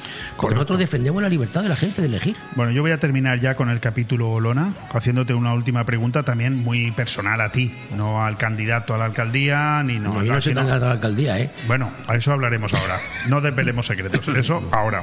¿Cuál crees que son los pasos a seguir por Macarena Olona a partir de ahora? Siempre según tu opinión. Pues mira, si yo supiera lo que va a hacer Macarena Olona después de mayo, No te he preguntado eso. Te he dicho cuál es tu opinión. si yo supiera lo que va a hacer Macarena después de mayo, eh, le preguntaba el número de la lotería de Navidad, por ejemplo, o, la quiniela, la bonoloto, porque nadie sabe lo que va a hacer Macarena Yo, Olona. yo no he, yo no he dicho que tú sepas lo que va a hacer. Ah, te he preguntado tu opinión. ¿Tú qué crees que está en su cabeza? Aunque te equivoques, ¿tú qué crees? Es que, es que no puede estar en su cabeza, es. Porque tú sabes que ella dice unas cosas, pero luego parece ser que Ya hace te lo he dicho antes, Leopoldo, que, eh, que Macarena Luna eh, es una mujer muy inteligente y habla a veces en, en telegrama, entre líneas, hay que interpretarla. Yo te voy a decir claramente, soy incapaz de interpretar últimamente a Macarena Luna, no sé lo que va a hacer. En cualquier caso, lo que haga tendrá el apoyo de toda la gente que la respetamos. Desde vos la respetamos mucho, pero está fuera de vos, no está en vos. Tú que llevas tantísimos años en el mundo del periodismo y que ahora, bueno, pues con una jubilación absolutamente merecida te puedes permitir el lujo de tomar tus propias decisiones y has decidido dar un paso en política, del cual hablaremos ahora, eh, hay que reconocer que, no, que te tiene que estar sentando mal, ¿no? Como ha pasado también en otros partidos a lo largo de la historia, que todo esto llegue en un mal momento, ¿no? El resultado en Andalucía en el que no se cubrieron las expectativas previstas y una Macarena Olona que está jugando a una serie de juegos o a una, dando una serie de pasos que en cualquier caso no benefician a Vox, las cosas como son. Y todo esto en un momento en el que faltan eh, siete, ocho meses para un proceso de elecciones municipales, de elecciones regionales, después nacionales. No llega en buen momento todo esto. el ruido no beneficia a ningún partido. Y todos han tenido ruidos y han tenido problemas internos. La salida de Macarena voluntaria de Vox no beneficia a nadie. Mira, te voy a decir una cosa. O sea, eh, cuando hubo el ruido en el Partido Popular con el tema del cambio de Fijó por el anterior, Casado. Casado, eh, hubo unas declaraciones de Santiago Abascal que a mí me sorprendieron porque Santiago Abascal dijo lo que es malo para el PP y para España es malo para vos. Más o menos dijo eso. Lo que es malo es malo para el PP es malo para vos. Elegancia ante todo. Y yo te voy a decir lo mismo. Lo que haga Macarena y sea bien para ella es bien para vos, porque no, la queremos en vos. Lo que pasa es que no está en vos. Ya.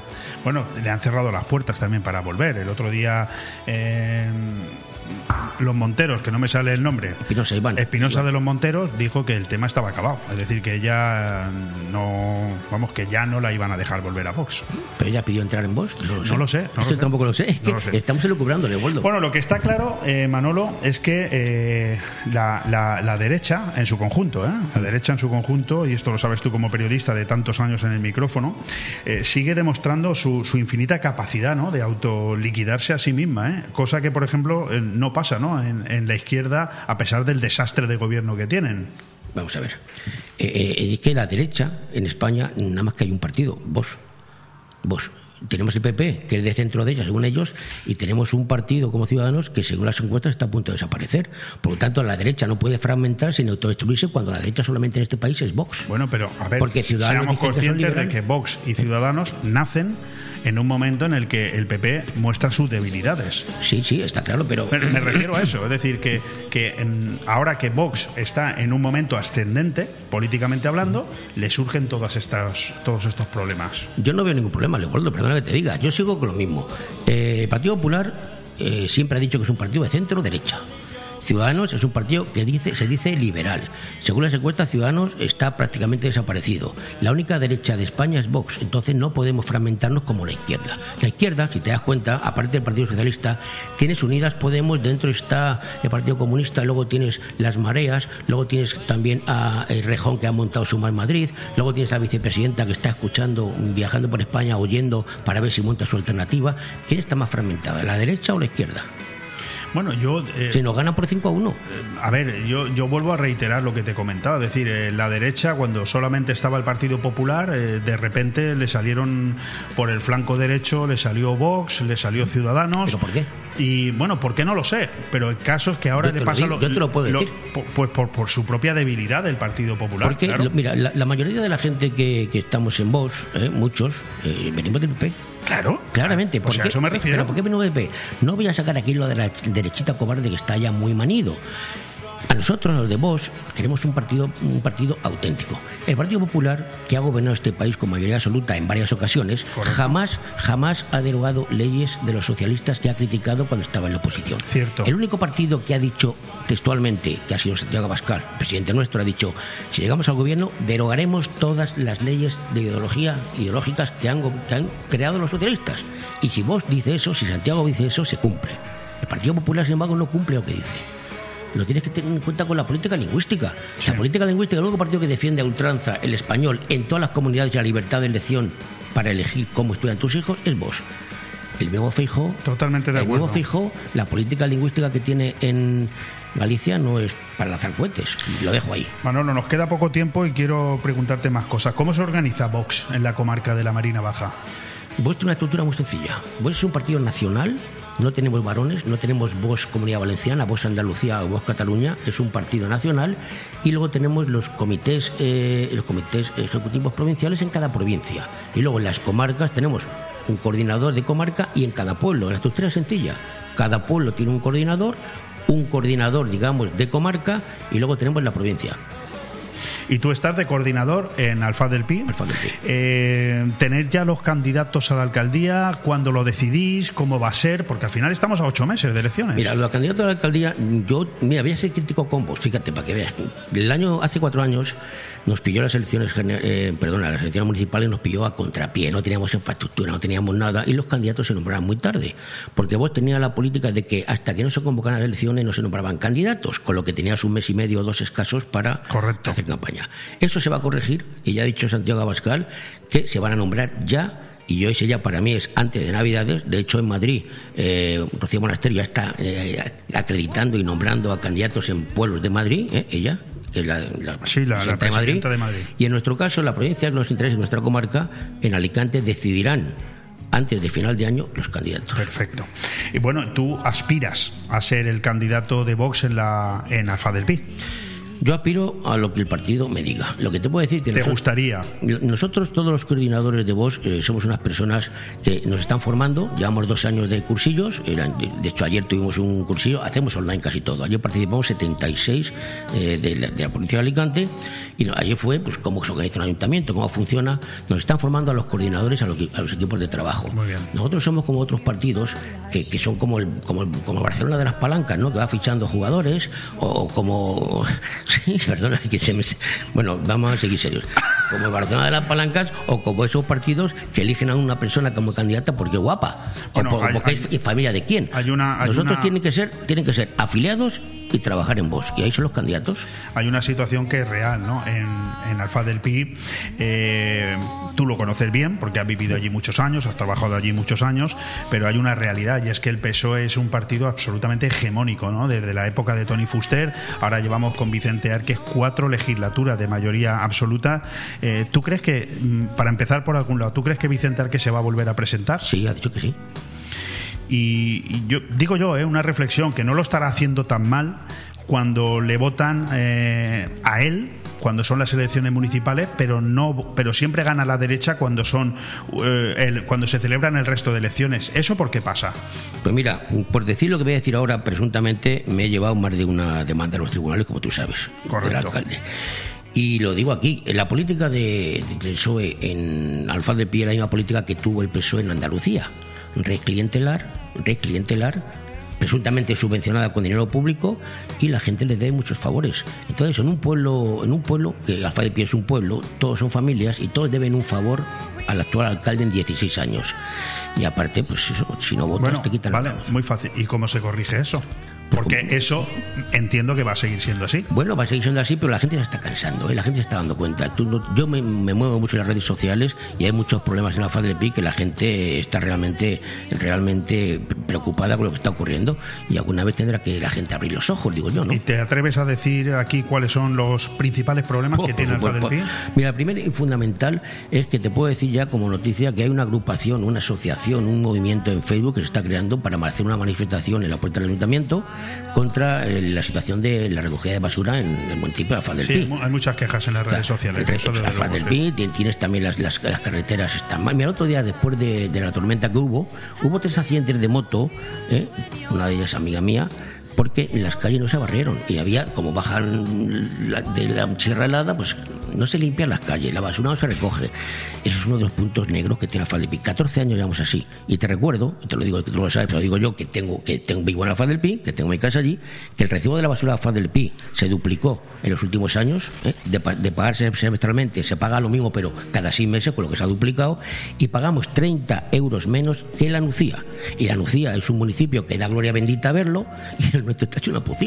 Correcto. Eso es así. Y luego hay más problemas, claro. Tenemos el problema de que no hay, de que no, no los plenos la gente no puede preguntar, eh, no hay claridad, es muy opaco aquello. Pues nosotros hemos conseguido cosas. Bueno, tenemos ocho, meses en cuanto se confirme tu candidatura Hablaremos, hablaremos. para hablar largo y tendido en estos micrófonos, porque el tiempo se nos va, pero yo quiero que nos hables de este acontecimiento que hay para el 8 y el 9 de octubre en Madrid, Boba eh, Viva, 2022. Viva, Viva, Ah, Viva. Viva, perdón. Viva 22. Vi- Viva 22, me he equivocado. Viva 22. ¿Qué es esto de Viva 22? Pues mira, Viva 22 es una, es una, son dos jornadas de, que te vamos a tener en bolsa a nivel de toda España. Cada, te, te digo que funciona. Cada provincia lleva su stand, su caseta, para que tú lo vas a entender perfectamente. Que tú has a Fitur muchas veces. Un Fitur nacional de Vox. Con, ca- con casetas, la gente eh, ofrece sus productos, hay fiesta, hay, hay actuaciones políticas, evidentemente, discursos, conoce- nos conocemos la gente de otras comarcas, cambiamos impresiones. Además, creo que el año pasado tuvisteis allí a una persona que ahora de la noche a la mañana se ha convertido en muy famosa, ¿no? Tuvisteis a Meloni, ¿no? Y espérate que no, hombre, me gustaría que viniese este año, porque lo que pasa es que ahora después de haber ganado el domingo. Lo no va a tener- lo va a tener muy no, complicado, Lo va a tener ¿eh? complicado. Pero sí, tuvimos a Giorgia Meloni, que, que tuve el placer de conocer allí yo personalmente, y también tuvimos, bueno, intervenciones de presidentes de están gobernando en países de Europa, como el presidente polaco, Orban de Hungría, mandaron su vídeo, hablaron con nosotros a través de streaming, de la pantalla, un vídeo mandado. La derecha, de Portugal también vinieron. La derecha gobierna en Polonia, gobierna en Hungría. Eh, Sus dificultades le está ocasionando con la Unión Europea, con una von der Leyen que yo he criticado esta mañana duramente en mi editorial. En Suecia ha arrasado la derecha. En Francia no ganó Le Pen de milagro porque eso de la segunda vuelta pues es muy complicado siempre. Y en Italia mayoría absoluta. ¿Qué está pasando en Europa? Yo creo que se han dado cuenta de que mm, vender humos y una agenda 2030 que nos quiere decir lo que tenemos que hacer, lo que tenemos que comer y cómo tenemos que vivir, pues no va con la libertad. Nosotros tenemos en España nuestra agenda 20, nuestra Bueno, agenda hoy, España. hoy el PSOE ha, ha anunciado que nos dicen ya cómo tenemos que enterrarnos. Lo has leído esta Te mañana. estoy ¿no? diciendo. O sea, y la Agenda 2030 va camino de eso. Nosotros contra la Agenda 2030 tenemos la Agenda España, donde tenemos lo que nosotros queremos para España. También tenemos nuestro programa municipal general, que es igual desde Galicia hasta Canarias, y luego el específico de cada municipio. Por eso, como tenemos tiempo, hablaremos en su momento. Pues sí, porque hoy no tenemos tiempo para más. Manuel Ángel Sasplanelles, coordinador de Vox en Alfa del Pi, pues muchísimas gracias, ¿no? Porque hemos hablado de Olona, hemos hablado de Meloni, hemos hablado de Vox, hemos hablado de Alfa del Pi, hemos hablado de ese Viva 22, que supongo que estarás allí presente y que podremos hacer una conexión contigo para que desde allí nos informes, ¿no? Hombre, yo voy en el, en el equipo de prensa de comunicación, pues sois uno de los integrantes del, del equipo de comunicación de Bio 22. O sea, que estaría allí el 8 y el 9, sábado y domingo. Fantástico. El 9 es el día de la Comunidad Valenciana, ¿eh? Sí, por eso yo estoy allí, en Madrid. Bueno, muchísimas gracias, Manolo. bueno, eh, eh, vamos a acabar con un chiste, ¿no? pues adelante, no, no, eso ya tú. No, no, déjalo que esta entrevista hemos dicho que es seria y ahora me tengo que comportar. Has dicho antes que me estoy volviendo muy político y es que yo creo que la- hay casos, hay momentos y momentos para Bueno, todo. oye, al final la política también tiene que tener su punto de, de- de- de gracia y su punto de que no sea todo tan, Mira, tan- mira, mira, tan complejo, ¿no? mira Zelensky. Correcto. Era cómico. Sí, correcto, correcto. En cualquier caso, eh, te felicito por ese gran paso que vas a dar en defensa de los intereses de tus vecinos de toda la vida, como son de Alfa del Pi. Y oye, de aquí hasta mayo, fíjate si vamos a tener ocasiones de ir hablando de, Hablare- de esos pasos. Hablaremos, como decía, como decía en martes y 13, la próxima semana hablaremos del gobierno. Ahí estamos. Un fuerte abrazo. Bon Radio. Nos gusta que te guste. Allá donde mires, arriba o abajo, Grupo Pecal lo tiene en pintado. Y nunca mejor dicho, ahora las paredes y suelo de tu garaje relucirán como nunca. Además de realizar pavimentos industriales y deportivos, impermeabilización y rehabilitación de superficies y fachadas, el mundo de la pintura no tiene secretos para nosotros. Entra en pecal.es y decide de qué manera podemos ayudarte. Grupo Pecal, desde Altea, para todo el mundo. Hipódromo de Benidorm Disco Terraza. Hipódromo Disco Terraza te invita a disfrutar de nuestras espectaculares gogos, láser show y la mejor música del momento de la mano de nuestros DJs. DJ Carlos, DJ Pali, DJ Gina, The Little G.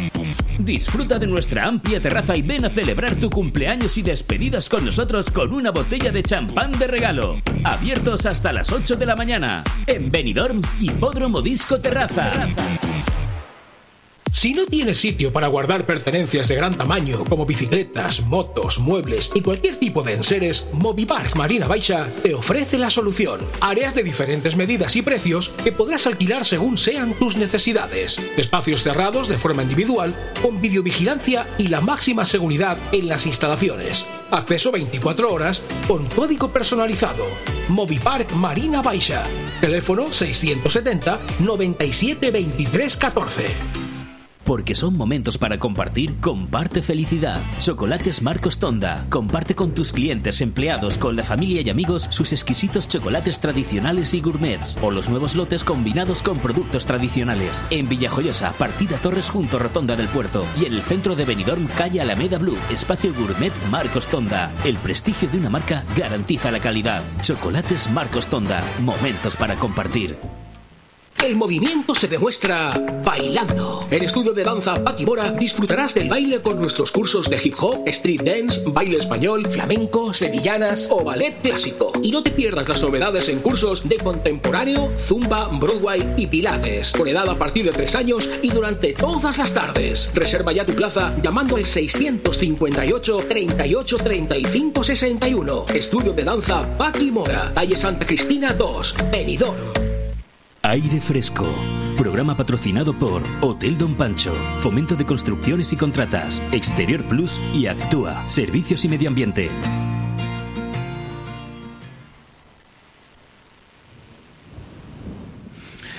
Que estamos en año preelectoral eh, no es descubrir absolutamente nada.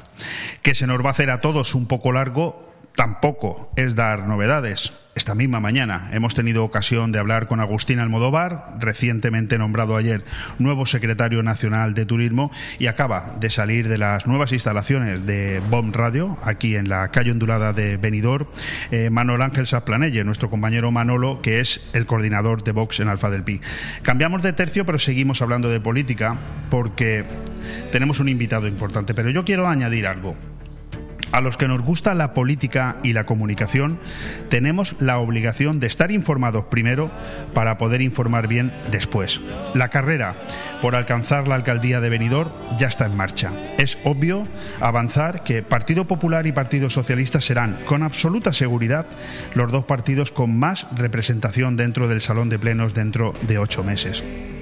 Así ha sido desde 1983 de manera ininterrumpida. Manuel Catalán Chana, Eduardo Zaplana, Vicente Pérez de Besa, Manuel Pérez Fenol, Agustín Navarro, que en paz descanse, y Tony Pérez.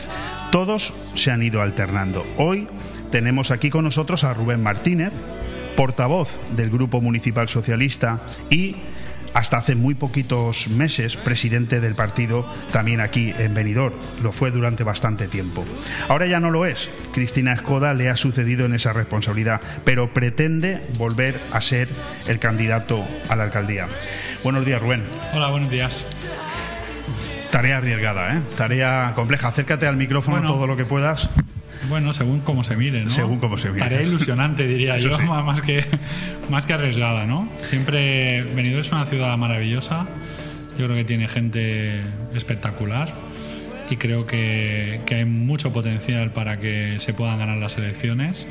Pero vamos por pasos. Primero, eh, el primer paso es superar unas primarias dentro del partido a las que, bueno, también ha presentado ya su candidatura la propia Cristina Escoda. No sabemos si algún eh, afiliado más puede, puede presentarla también, ¿no? Su candidatura. En, principio ya no. En, principio ya no, porque ya está eh, los plazos de presentación de candidaturas cerrados. Ah, vale. Y ahora nos encontramos en el periodo, ha terminado hoy a las 12 el periodo de presentación de avales para poder concurrir a la votación del día 16. Danos una exclusiva, ¿cómo ha quedado eso? Bueno, yo hace ya muchos días eh, confirmé que había registrado el número máximo de avales permitidos. ¿Cuántos son? Si se puede saber. El, número máximo creo recordar que son 43, me parece que son. Y bueno, pues... Eh, hace días que lo recogiste. Y... Sí, lo recogí hace ya bastantes días, al día siguiente de abrirse el plazo lo registramos ya en su momento. Y nada, bueno, seguimos hablando con los compañeros y con las compañeras del partido, explicando eh, nuestra idea, nuestro proyecto, la manera de ver que tenemos eh, eh, de la ciudad, sobre todo, de cómo se pueden ganar las elecciones. En definitiva, bueno, a los que nos gusta la política, esto es una maravilla. exactamente, ahí te doy toda la razón. Vamos, vamos por partes. Em, te, he leído, te he leído en algunas entrevistas que ya te han hecho que es absolutamente saludable el que hayan procesos de primarias y evidentemente has aprovechado la intervención en algunos medios para decir que otros partidos, en este caso el Partido Popular, deberían aprender de esa forma de hacer política. Que en ese caso yo hasta te doy la razón, ¿eh? Pero que es saludable este tipo de votaciones internas desde el punto de vista de la afiliación, eso es cierto. Pero lo es desde el punto. Te, te pido una pregunta crítica, Sí, ¿eh? sí, sí, ¿Lo es desde el punto de vista de los ciudadanos o los ciudadanos percibimos que al haber primarias en un partido es que no hay posibilidad de llegar a acuerdos? A ver, es una muy buena pregunta. Yo creo que los ciudadanos, en definitiva, cuando están eh, viendo un proceso de primarias, por hacer un símil, ¿no? si se me permite la expresión, están viendo algo parecido a lo que sería, vamos a poner un ejemplo, ¿no? que se va mucho de la política, pero yo creo que todo el mundo lo va a entender, ¿no? El Benidorm Fest, ¿no? El Benidorm Fest al final es unas primarias para elegir la persona que nos va a representar en Eurovisión. Y no fue tan mal, fue muy bien. De hecho, si no hubiese existido el conflicto en Ucrania, yo creo que todos tenemos claro que la, la ganadora del festival hubiese sido, eh, en este caso, la persona que ha representado Como tú has dicho que era una ¿no? buena pregunta, yo te digo que es una muy buena respuesta. Entonces, eh, ha sucedido en, en elecciones anteriores procesos de primarias en el Partido Socialista, donde se han enfrentado eh, compañeros y compañeras, han tenido una mm, unas primarias productivas, ¿no? Hab- hablando de programa, debatiendo, contrastando ideas y sobre todo que los militantes decidan y elijan quién es la persona que entienden que tiene eh, más capacidad para poder ganar las elecciones en Benidorm, ¿no? Yo creo que ese es el objetivo de unas primarias. Hay y que- después de ese proceso ha habido ha habido muchos eh, muchas agrupaciones eh, que han vuelto a ganar. ¿eh? Yo puedo poner el ejemplo, por ejemplo, en, en Alcoy. En Alcoy hubo un proceso de primarias, una ciudad grande, importante, Correcto. parecida a Benidorm. Sí, hubo un, pro- un proceso de primarias entre eh, dos compañeros y compañeras. Por cierto, mucho más cerca de las elecciones, con lo que esa pregunta que usted me ha hecho, que es muy buena, eh, todavía se contesta mejor, ¿no? Mucho más cerca de las elecciones y se consiguen ganar las elecciones, ¿no? Es un buen ejemplo. Mm, De hecho, mm, bueno, sí, eh, coincido con la, con la, con la respuesta. Ahora te voy a hacer otra pregunta que no sé si vas a considerar buena o no, pero que, que tampoco va con mala fe. ¿eh? Al contrario, ¿qué posibilidades tiene un candidato al que yo tengo que decirle a los oyentes que fuiste lo suficientemente honrado y valiente, no solamente para ser candidato a la alcaldía en el año 19, sino que en el 15, cuando podías haber formado parte de la lista sin necesidad de someterte a ningún proceso de selección, decidiste someterte a un proceso de selección, lo cual, desde luego, por transparente no te van a poder tildar. Eso está claro que lo has demostrado. Pero, ¿qué posibilidades tienes ahora reales, no? Ante una persona que acaba de salir elegida como presidenta precisamente por los mismos afiliados a los que ahora les decís que queréis ser candidatos. Bueno, yo creo que tengo muchas posibilidades, porque si no lo pensara, pues no estaría aquí y no habría emprendido este camino. Eh, creo que tengo muchas posibilidades porque en el año 2019 hicimos un trabajo, yo creo que bueno, honestamente, lo digo. Subimos eh, prácticamente 2.500 votos con 6.000 votantes menos en todo el censo. Pasamos de 7 concejales a 10. Estuvimos cerquita de poder ganar las elecciones, nos quedamos tan solo a 1.800 votos de diferencia del Partido Popular. Y también tuvimos la mala suerte en un momento determinado de que eh, formaciones de la, de la izquierda, ¿no? como es Compromís, Podemos e Izquierda Unida, no fueron juntas a las elecciones, que habrían supuesto dos concejales que se les habría eh, restado automáticamente al, al Partido Popular. ¿no? La ley DONT hizo el trabajo para el que está previsto, que es que los restos electorales se van a la lista más votada y con solo 1.800 votos de diferencia hubo una diferencia de tres concejales. ¿no? Somos una de las pocas eh, ciudades de la provincia de Alicante, yo creo que de las pocas pocas, que con solo tres formaciones políticas en, en- representando en el, en el ayuntamiento de Benidorm, la oposición suma más votos, la oposición suma más votos que quien tiene la mayoría absoluta en el gobierno. Pero, bueno, eh, Todo, es- todo, pero todo ese argumentario, yo que te escucho con atención, sirve muy bien para el ciudadano. Pero ahora estamos en un proceso en el que hay que convencer a un afiliado que hace pocos meses decidió darle eh, su voto de confianza a una persona que nombraron secretaria general. Yo no, yo entrevistaré aquí a Cristina Escoda si ella me lo permite, por supuesto. Y, y ojo, que te estoy diciendo todo esto con todo el cariño del mundo porque te, te- te veo como un tío muy valiente, ¿no? Un tío muy valiente que dice, oye, a pesar de que a mi compañera la han elegido presidenta, aquí estoy yo para volver a presentar mi candidatura. ¿Qué les vas a decir tú a tus afiliados para convencerles de que tú eres mejor candidato que esa persona que ellos mismos han decidido que sea la presidenta? A ver, la primera razón, la que ya he comentado, ¿no? El resultado de las elecciones del año 2019 y la proyección electoral que tenemos en estos momentos. Que tú consideras que eso no, no valdría como argumento para la parte contraria. Claro, yo considero que en esas elecciones yo fui el, el candidato, por tanto he pasado ya un test importante porque ser candidato a las elecciones, eh, usted también lo sabe perfectamente, pues es un test importante.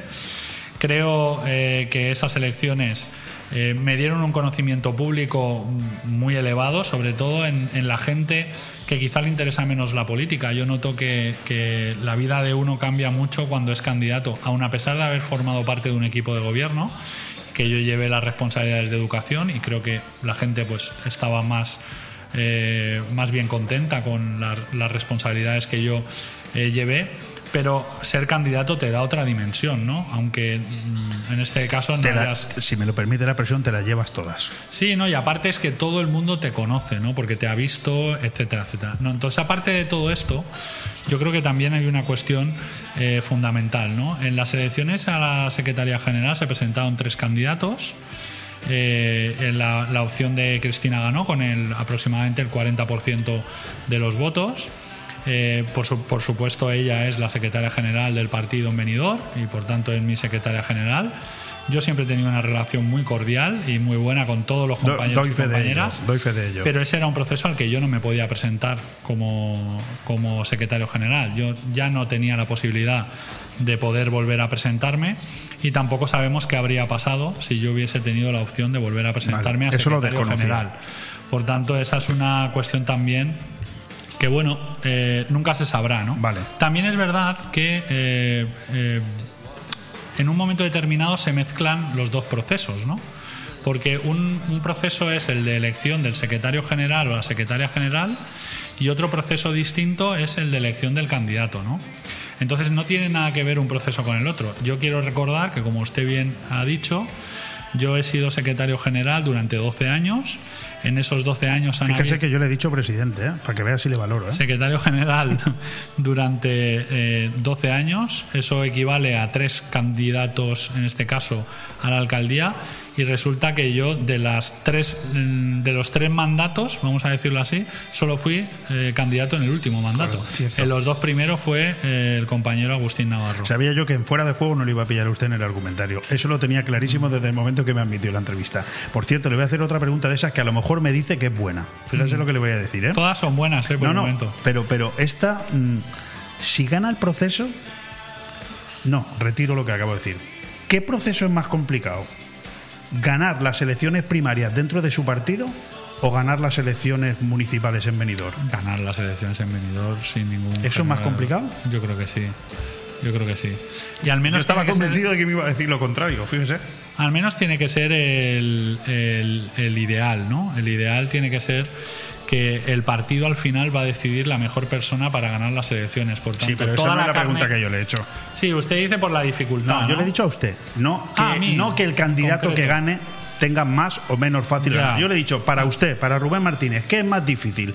¿Ganar el proceso interno para que le nombren candidato o posteriormente ganar las elecciones en Benidorm? A ver, nosotros, la segunda parte de la pregunta, nosotros tenemos la convicción de que las elecciones en Benidorm se pueden ganar, que hay mucho margen para poder ganar las elecciones en Benidorm y desde luego yo estoy haciendo esto porque tengo la firme convicción de que, de que quiero ser alcalde de Benidorm y sé que puedo ser el alcalde de Benidorm en esta eh, convocatoria. Si no, esto no lo estaría haciendo porque, bueno, pues afortunadamente podría estar eh, en otras responsabilidades o hacer otro tipo de cuestiones. Ahora, En verá, cuanto cómo- a- en ahora verá cómo esta pregunta no le gusta tanto. Aunque yo se la tengo que hacer y, y- y me- nos lo estamos pasando bien. Sí. ¿Quién tiene más posibilidades de ganar las elecciones a Tony Pérez hoy? ¿Usted o Cristina Escoda? Hombre, yo creo que yo, evidentemente, por eso me presento a las primarias, evidentemente. Y, creo que tengo muchas posibilidades de ganar las elecciones en Benidorm, y lo digo honesta y sinceramente. De hecho, si no, no estaría haciendo esto. Para mí no tiene ningún sentido eh, ir a unas elecciones mm, sin pensar que las vas a ganar. Mi único objetivo en este caso es eh, ser alcalde de Benidorm, ese es mi único objetivo y desde luego si ese objetivo no lo consigo, pues ya no tiene sentido seguir, eh, bueno, pues eh, dedicando todo el esfuerzo titánico para conseguir ese objetivo. Por tanto, La- la esa es una de las claves eh, básicas que yo creo, confío, pienso, estoy con la certeza de que se pueden ganar las elecciones en Benidorm y por eso estoy haciendo esto. Le agradezco mucho la, sinceridad que está teniendo. A mí me está encantando esta conversación. Creo que usted se la debe de, de guardar y enmarcarla porque está siendo usted muy sincero y creo que estamos tocando algunos temas muy claves. Por cierto, la siguiente pregunta yo decía que la sensación es de que el gobierno del PP en Benidorm va a renovar, pero no por mayoría. Yo testo un poco, seguramente estaré equivocado, pero me da la sensación de que va a ganar estilo bernabecano ¿eh? en, en- en la Nucía, por mayoría sobredimensionada. ¿En qué estoy equivocado? Eh, ¿Esa sensación no es real? Yo creo que no. Yo creo que no es una sensación real por varios factores. ¿no? Creo que el equipo de gobierno en Benidorm está cometiendo muchos errores, muchos errores. Pues no los están ustedes vendiendo bien, ¿eh? Está cometiendo muchos errores graves. Otra cuestión es que al final los medios de comunicación te ayuden más o menos a la difusión de ese tipo de mensajes. ¿No? Por ejemplo, ayer en, ayer en el Pleno eh, vimos a un Partido Popular y a un alcalde absolutamente nervioso, eh, con algunas declaraciones absolutamente fuera de lugar. A mí me dijo una cosa impresentable durante el Pleno. Yo he vivido algunos momentos entre ustedes que son realmente cariñosos, ¿eh? Sí, Porque a mí vamos, me, ¿eh? me- me pareció ya, pero bueno, nada, nada, mm, Ahora, usted también tiene un aguante importante, ¿eh? Nada me sorprende, ¿eh? a mí ya no me sorprende. es verdad que, que to- todos tienen su, su punto de enfado, ¿no? A veces todos nos enfadamos un poquito. Pero es verdad que ayer en el Pleno hubo un detalle, yo creo que muy importante, que es que nosotros dijimos que con todo el despilfarro que se está produciendo en la ciudad con el tema de las obras y los préstamos para pagar esas obras, estamos a muy poquito ya de necesitar autorización del Ministerio de Hacienda para poder ¿Sabe eh, que gestionar los recursos de los ciudadanos. Cuidado con esto, esto No, es le- importante. Le, voy a decir que eso me sorprendió a mí la última vez que tuve ocasión de hablar en un micrófono con Juan Balastegui, porque él me dijo que la deuda del Ayuntamiento de Benidorm había crecido de manera exponencial. Estoy hablando de finales de, de antes del verano. sí. Y yo me quedé absolutamente sorprendido porque pensé que eso no era verdad. No, no, es verdad y de hecho nunca en la historia de Benidorm, en tan solo un año, y por esa vorágine de obras y ese, eh, ese despilfarrar, nos hemos puesto ya en 50 millones de euros de deuda en solo un año, 50 millones de euros, y yo le eh, vaticino que en los próximos meses nos vamos a poner ya en 70 millones de euros y por tanto vamos a llegar al 70% de deuda viva del ayuntamiento. Con el 75%, con el 75% ya necesitamos que nos tutele el Estado, ¿eh? Cuidado Sí, que sí, nos acercamos eso- peligrosamente eso a temas de plan de Pues ajuste. mire usted, yo no tengo más tiempo, pero ahora con este estudio que usted está viendo, aquí vamos a a hacer muchos debates y nos pilla al lado del ayuntamiento, o sea que usted va a poder aquí venir las veces que quiera. Y además usted sabe, en el micrófono yo se lo digo públicamente, que yo le he invitado siempre a todos los debates que he hecho, siempre. No lo digo por eso que ha dicho antes de los medios de comunicación, serán otros, porque aquí Yo han tenido cuando- ustedes la voz siempre. Yo cuando he podido venir he venido y cuando no Pero he le he podido invitado siempre. tengo- sí, Le sí, he invitado no he tenido- a usted o cualquier compañero de la, de la corporación. No tengo tiempo para más, pero sí que hay algunas cosas, porque de todo esto tendremos tiempo de hablar y mucho en el momento que usted sea elegido candidato a la alcaldía.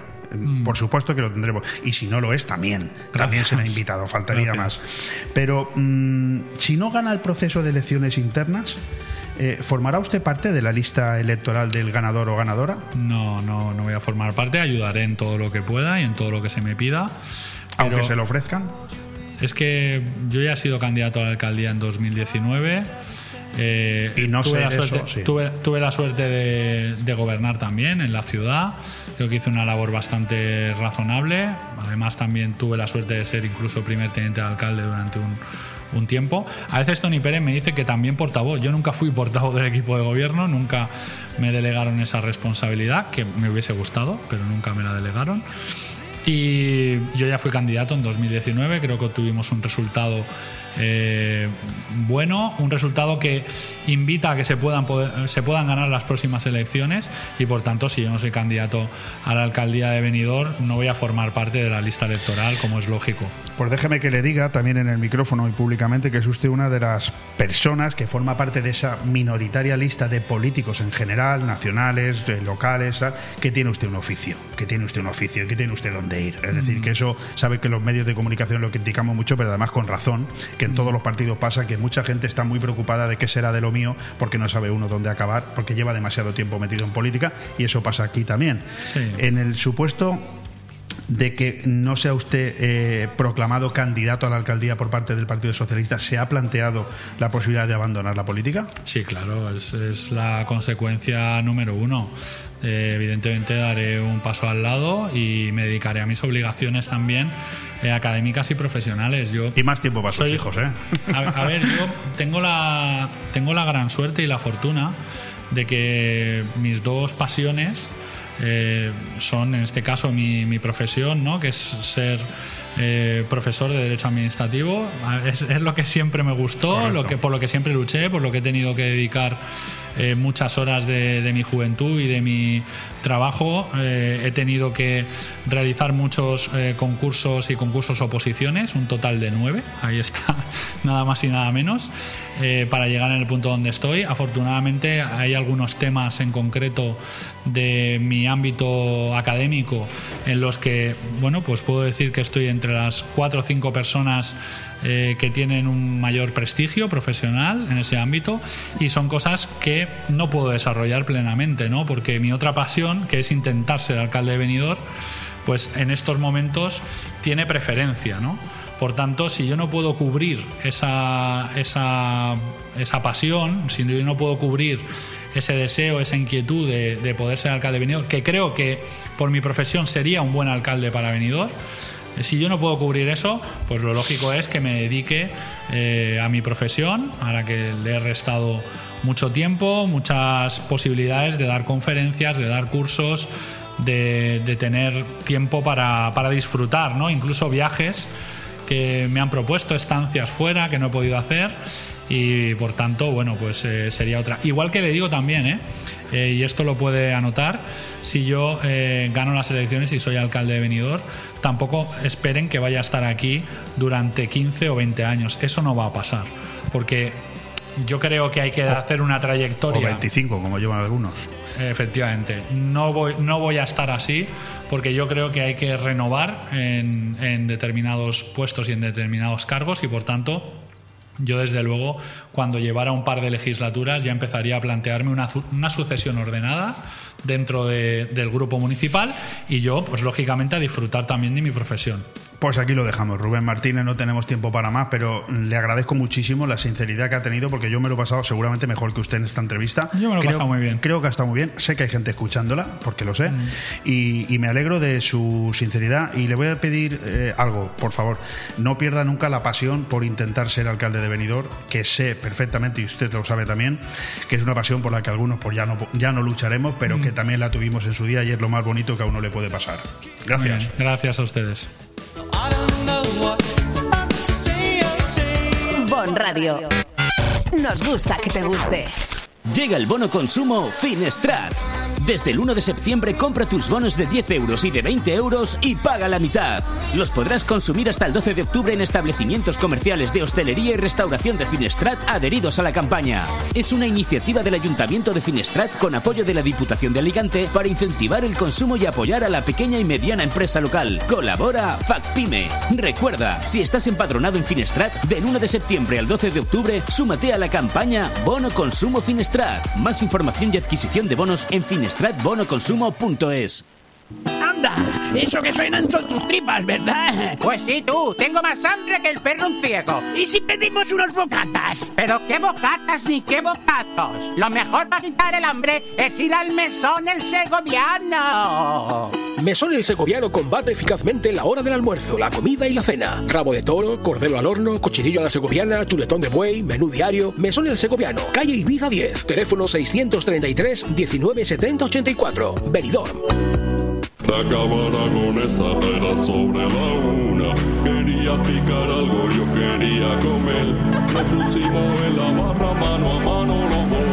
Ando rezándole a Dios para repetirlo otra vez. Yo con esto ya he comido, me voy. ¿Cómo dice? Espérate, que he pedido chuletones. Que yo entiendo con un pincho tú ya hayas comido. Pero yo necesito comerme lo mío. Ven sin prisas a la Cava Aragonesa, una institución en el corazón de Benidorm. Es el vino señorío de Benidorm y lo pedimos. Es el vino señorío de Benidorm, nos lo llevamos. Es el vino señorío de Benidorm, lo compartimos. Es el vino señorío de Benidorm, lo disfrutamos. Es el vino señorío de Benidorm, pa'l verano, pa'l verano, pa'l verano, pa'l verano. Señorío de Benidorm. Pide el vino de Benidorm.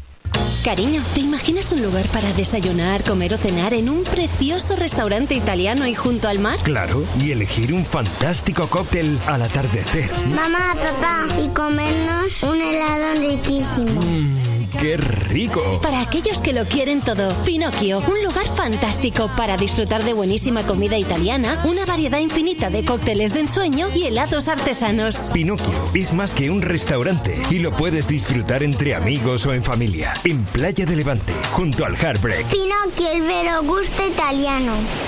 Aire Fresco.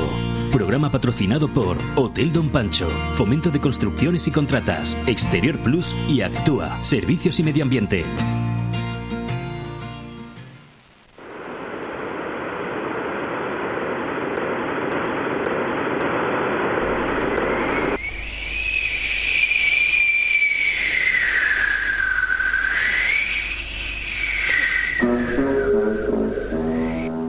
Planeta Sifía, con Luis Mayor.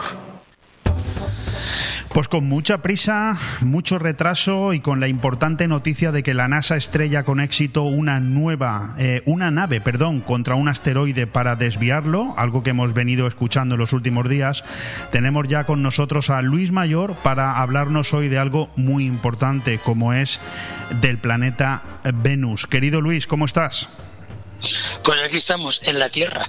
Pues adelante, porque el texto sé que es largo, muy interesante y tenemos muy poco tiempo, o sea que adelante. Muy bien, pues hoy continuando con el sistema solar y por orden de cercanía al Sol, como ya dijimos hace dos semanas, hablaremos de Venus, el planeta vespertino. Pero a Venus también se le conoce por otros nombres como Hesperius o Fósforo, llamado el lucero del alba. Siempre sería conocido como la estrella del amanecer por ser un planeta muy resplandeciente, pero a la vez carente de un perfil estructural definido. Nombre dado por los romanos dedicado a la diosa Venus, Afrodita para los griegos. Conocemos a través de la sonda Magallanes que Venus está compuesto de cráteres que han tenido un papel muy importante sobre la superficie, porque al igual que la Luna, al carecer de una atmósfera compacta, entre comillas, ha sido, digamos, brutalmente apedreado por meteoritos u objetos que han impactado en, él. La presión en la superficie es alrededor de 90 veces más que la de la Tierra.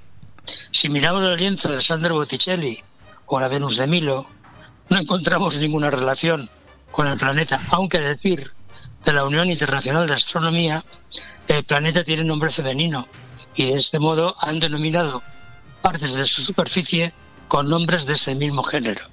Por ejemplo, un continente al que le han adjudicado el nombre de Afrodita. Pero como toda regla siempre tiene una excepción, y en este caso es el descubrimiento por el físico escocés James Clerk Maxwell de los montes que llevan su nombre. De este científico hablaremos cuando lleguemos a Saturno. Pero hablando en serio, Venus es un planeta que aunque parezca mentira y esté más alejado que Mercurio del Sol, es más caliente. Curioso, ¿no? ¿Y por qué es más caliente si está más lejos? Pues tiene su explicación. Si recordamos, Mercurio tenía una oscilación de entre 430 y 180 grados centígrados y menos 180. Digamos caliente y frío. Pero es que Venus no baja la temperatura. El Sol calienta la superficie, pero su atmósfera no deja escapar el calor, ya que está compuesta de dióxido de carbono, lo que procura un efecto invernadero impresionante. Consecuencia de ello es que la temperatura no desciende apenas de los 480 grados centígrados, aunque se encuentre a tan solo 107.525.469 kilómetros, aproximadamente de nuestra estrella. Curiosamente gira al revés que los otros planetas sobre su eje, tardando 243 días de los nuestros en una rotación completa. Un poco lento, me parece. Estos datos todos se han conseguido gracias a la sonda Magallanes, y creo que Venus es un horno ideal para fundir algunos metales. Tarda un poco menos que nuestra Tierra en dar la- una vuelta alrededor del Sol, ya que solamente usa 225 días, 140 menos que el nuestro. Al igual que el anterior planeta, carece de luna y de anillos. Su estructura es parecida a la de la Tierra con su núcleo de hierro, aunque extremadamente volcánica, y tiene una superficie sólida cubierta de volcanes, montañas, grietas y llanuras volcánicas fundentes. No creo que pudiéramos tenernos de pie. En este momento se encuentra, en este momento, a 107 millones 621 eh, 1.317 kilómetros en este instante de- del Sol. Correcto. Bien. Eh, de las estructuras que hay, que hablaremos de arqueoastrología en su momento, Chichen Itza, ubicada en la península de Yucatán, en México, fue una ciudad maya fortificada. El edificio llamado El Caracol, por la forma de la escalera interior que tiene, al sur de la ciudad, se supone que fue en su tiempo, o que es, un observatorio, que de las tres ventanas que conserva, dos de ellas están alineadas con los cuadrantes de Venus y la tercera orientada al sur astronómico. Las esquinas de la base del edificio están alineadas con el amanecer y anochecer del equinoccio. Y esto es todo cuando, en cuanto a Venus. Como ya comentamos el programa pasado, día 6, desde el mismo mes, hablaremos también de astrobiología. El Centro de Astrobiología CAP, en las siglas, es un centro de investigación mixto del CSIC y del INTA. El CSIC es el Centro Superior de Investigaciones Científicas y el INTA es el Instituto Nacional de Tecnología Aeroespacial. Se creó en 1999 y fue el primer centro del mundo dedicado específicamente a la investigación astrobiológica. Y el primer centro no estadounidense asociado a la NASA, Astro- Astrobiology Institute Program, actualmente. Puesto en contacto con el Centro de Astrobiología CAP Quinta, se me envió un artículo que fue publicado en Earth and Planetary Science Letters sobre unos estudios realizados que forman parte vital en los preparativos de la misión DART, en inglés Double Asteroid Rejection Test, de la NASA. Esta misión tiene como objetivo probar el concepto de una sonda proyectil que pueda desviar en un asteroide que en el futuro suponga una amenaza para la Tierra. Un reciente estudio liderado por el centro CAP forma parte vital en los preparativos de la misión DART de la NASA que impactará en el asteroide Dimorphos hoy día 27, que tengo entendido que ya ha impactado. Correcto y con éxito. El CAP eh, CSI Quinta es parte integrante de la misión espacial conjunta de la NASA y de la ESA. La ESA es la European Space Agency, denominada DART-ERA, la misión. Los experimentos realizados en la cámara de impacto de proyectiles del Centro de Astrobiología han servido para validar uno de los principales códigos numéricos para predecir los efectos de una sonda proyectil una vez que esté impactada contra el asteroide. Jens Armour, jefe del laboratorio experimental de impactos del CAP, nos dice que cuando se confirmen en su momento las simulaciones numéricas, se podrá predecir de manera fiable el resultado del impacto en el asteroide, pudiéndose utilizar en la planificación de la defensa de la Tierra en cuanto a una amenaza real. Asimismo, los asteroides de menos de 50 kilo- eh, kilómetros de longitud se clasifican como conjunto de escombros, por entender que están formados por rocas de diferentes tamaños unidas por una especie de autogravedad o pequeñas fuerzas cohesivas, aunque los mayores son los más peligrosos, lógicamente. Por ello, la NASA, según dice el Centro de Astrobiología, lanzó en noviembre del 2021 la misión DART, un experimento controlado dirigido hacia un sistema binario de asteroides conocido como Didymos 65803. La misión prevé estrellar, que ya lo ha hecho, la sonda especial en la luna Dimorphos del sistema, con la intención de probar si la energía cinética del impacto pudiera cambiar con éxito su órbita alrededor de Didymos. Para conocer las consecuencias del impacto, en 2024 la ESA lanzará la misión ERA con H. Por eso son fundamentales los experimentos de laboratorio. Aunque Dimorphos será un buen campo de pruebas, no podemos esperar hasta después del impacto de DART para el desarrollo del código. Es necesario tenerlo listo antes para confirmar con precisión los resultados, afirma Isabel Herreros, miembro del equipo e investigadora del Centro de Astrobiología. Y yo me pregunto, ¿qué ocurrirá? ¿Cambiará la órbita?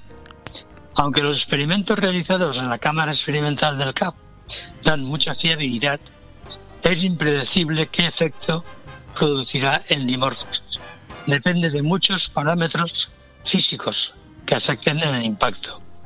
Y naturalmente espero conocer los resultados en un par de años. Pues eh, Luis, apasionante el texto que nos has eh, trasladado acerca no solamente de Venus. Sí, dime, dime, perdona. No, disculpa, la pena es que esto lo sabía yo el día 20, que me lo, me lo pasó el centro. Correcto, correcto, sí. y, no, pudimos, no pudimos hacerlo. Al, no estar yo la semana pasada aquí no lo pudimos dar y hoy ya es un hecho constatable porque ya hemos dicho que la NASA ha estrellado con éxito, eh, en fin, eh, lo, lo, que acabamos de comentar, ¿no? Ha estrellado con éxito la nave contra ese asteroide para desviarlo. Pues en cualquier caso, Luis, muchísimas gracias por tu intervención. Hoy no tenemos tiempo para más, pero esperemos que la próxima vez que entremos en contacto tengamos un poquito más de tiempo y podamos desarrollar las cosas con un poquito más de calma. Muy bien, pues muchísimas gracias a ti y un saludo para todos los espectadores. Un fuerte abrazo, Luis. Venga. Y nada, poco más. Eh, una lástima que hayamos tenido tan poquito tiempo para no solamente escuchar a Luis Mayor, sino poder haber desarrollado un poco más todo lo que nos ha contado acerca de este planeta, acerca de Venus, en su sección Planetas y CIA. Pero es lo que tiene la radio. No hemos tenido tiempo ni para deporte, ni para temas del día, ni para efemérides, ni siquiera hemos leído la editorial. Pero eran cinco las voces invitadas que hemos tenido aquí hemos cumplido con todos ellos y yo quiero aprovechar este último momento para darle las gracias tanto a Mario Ayús como a Agustín Almodóvar, a Manolo Saplanelles, a Rubén Martínez y al propio Luis Mayor.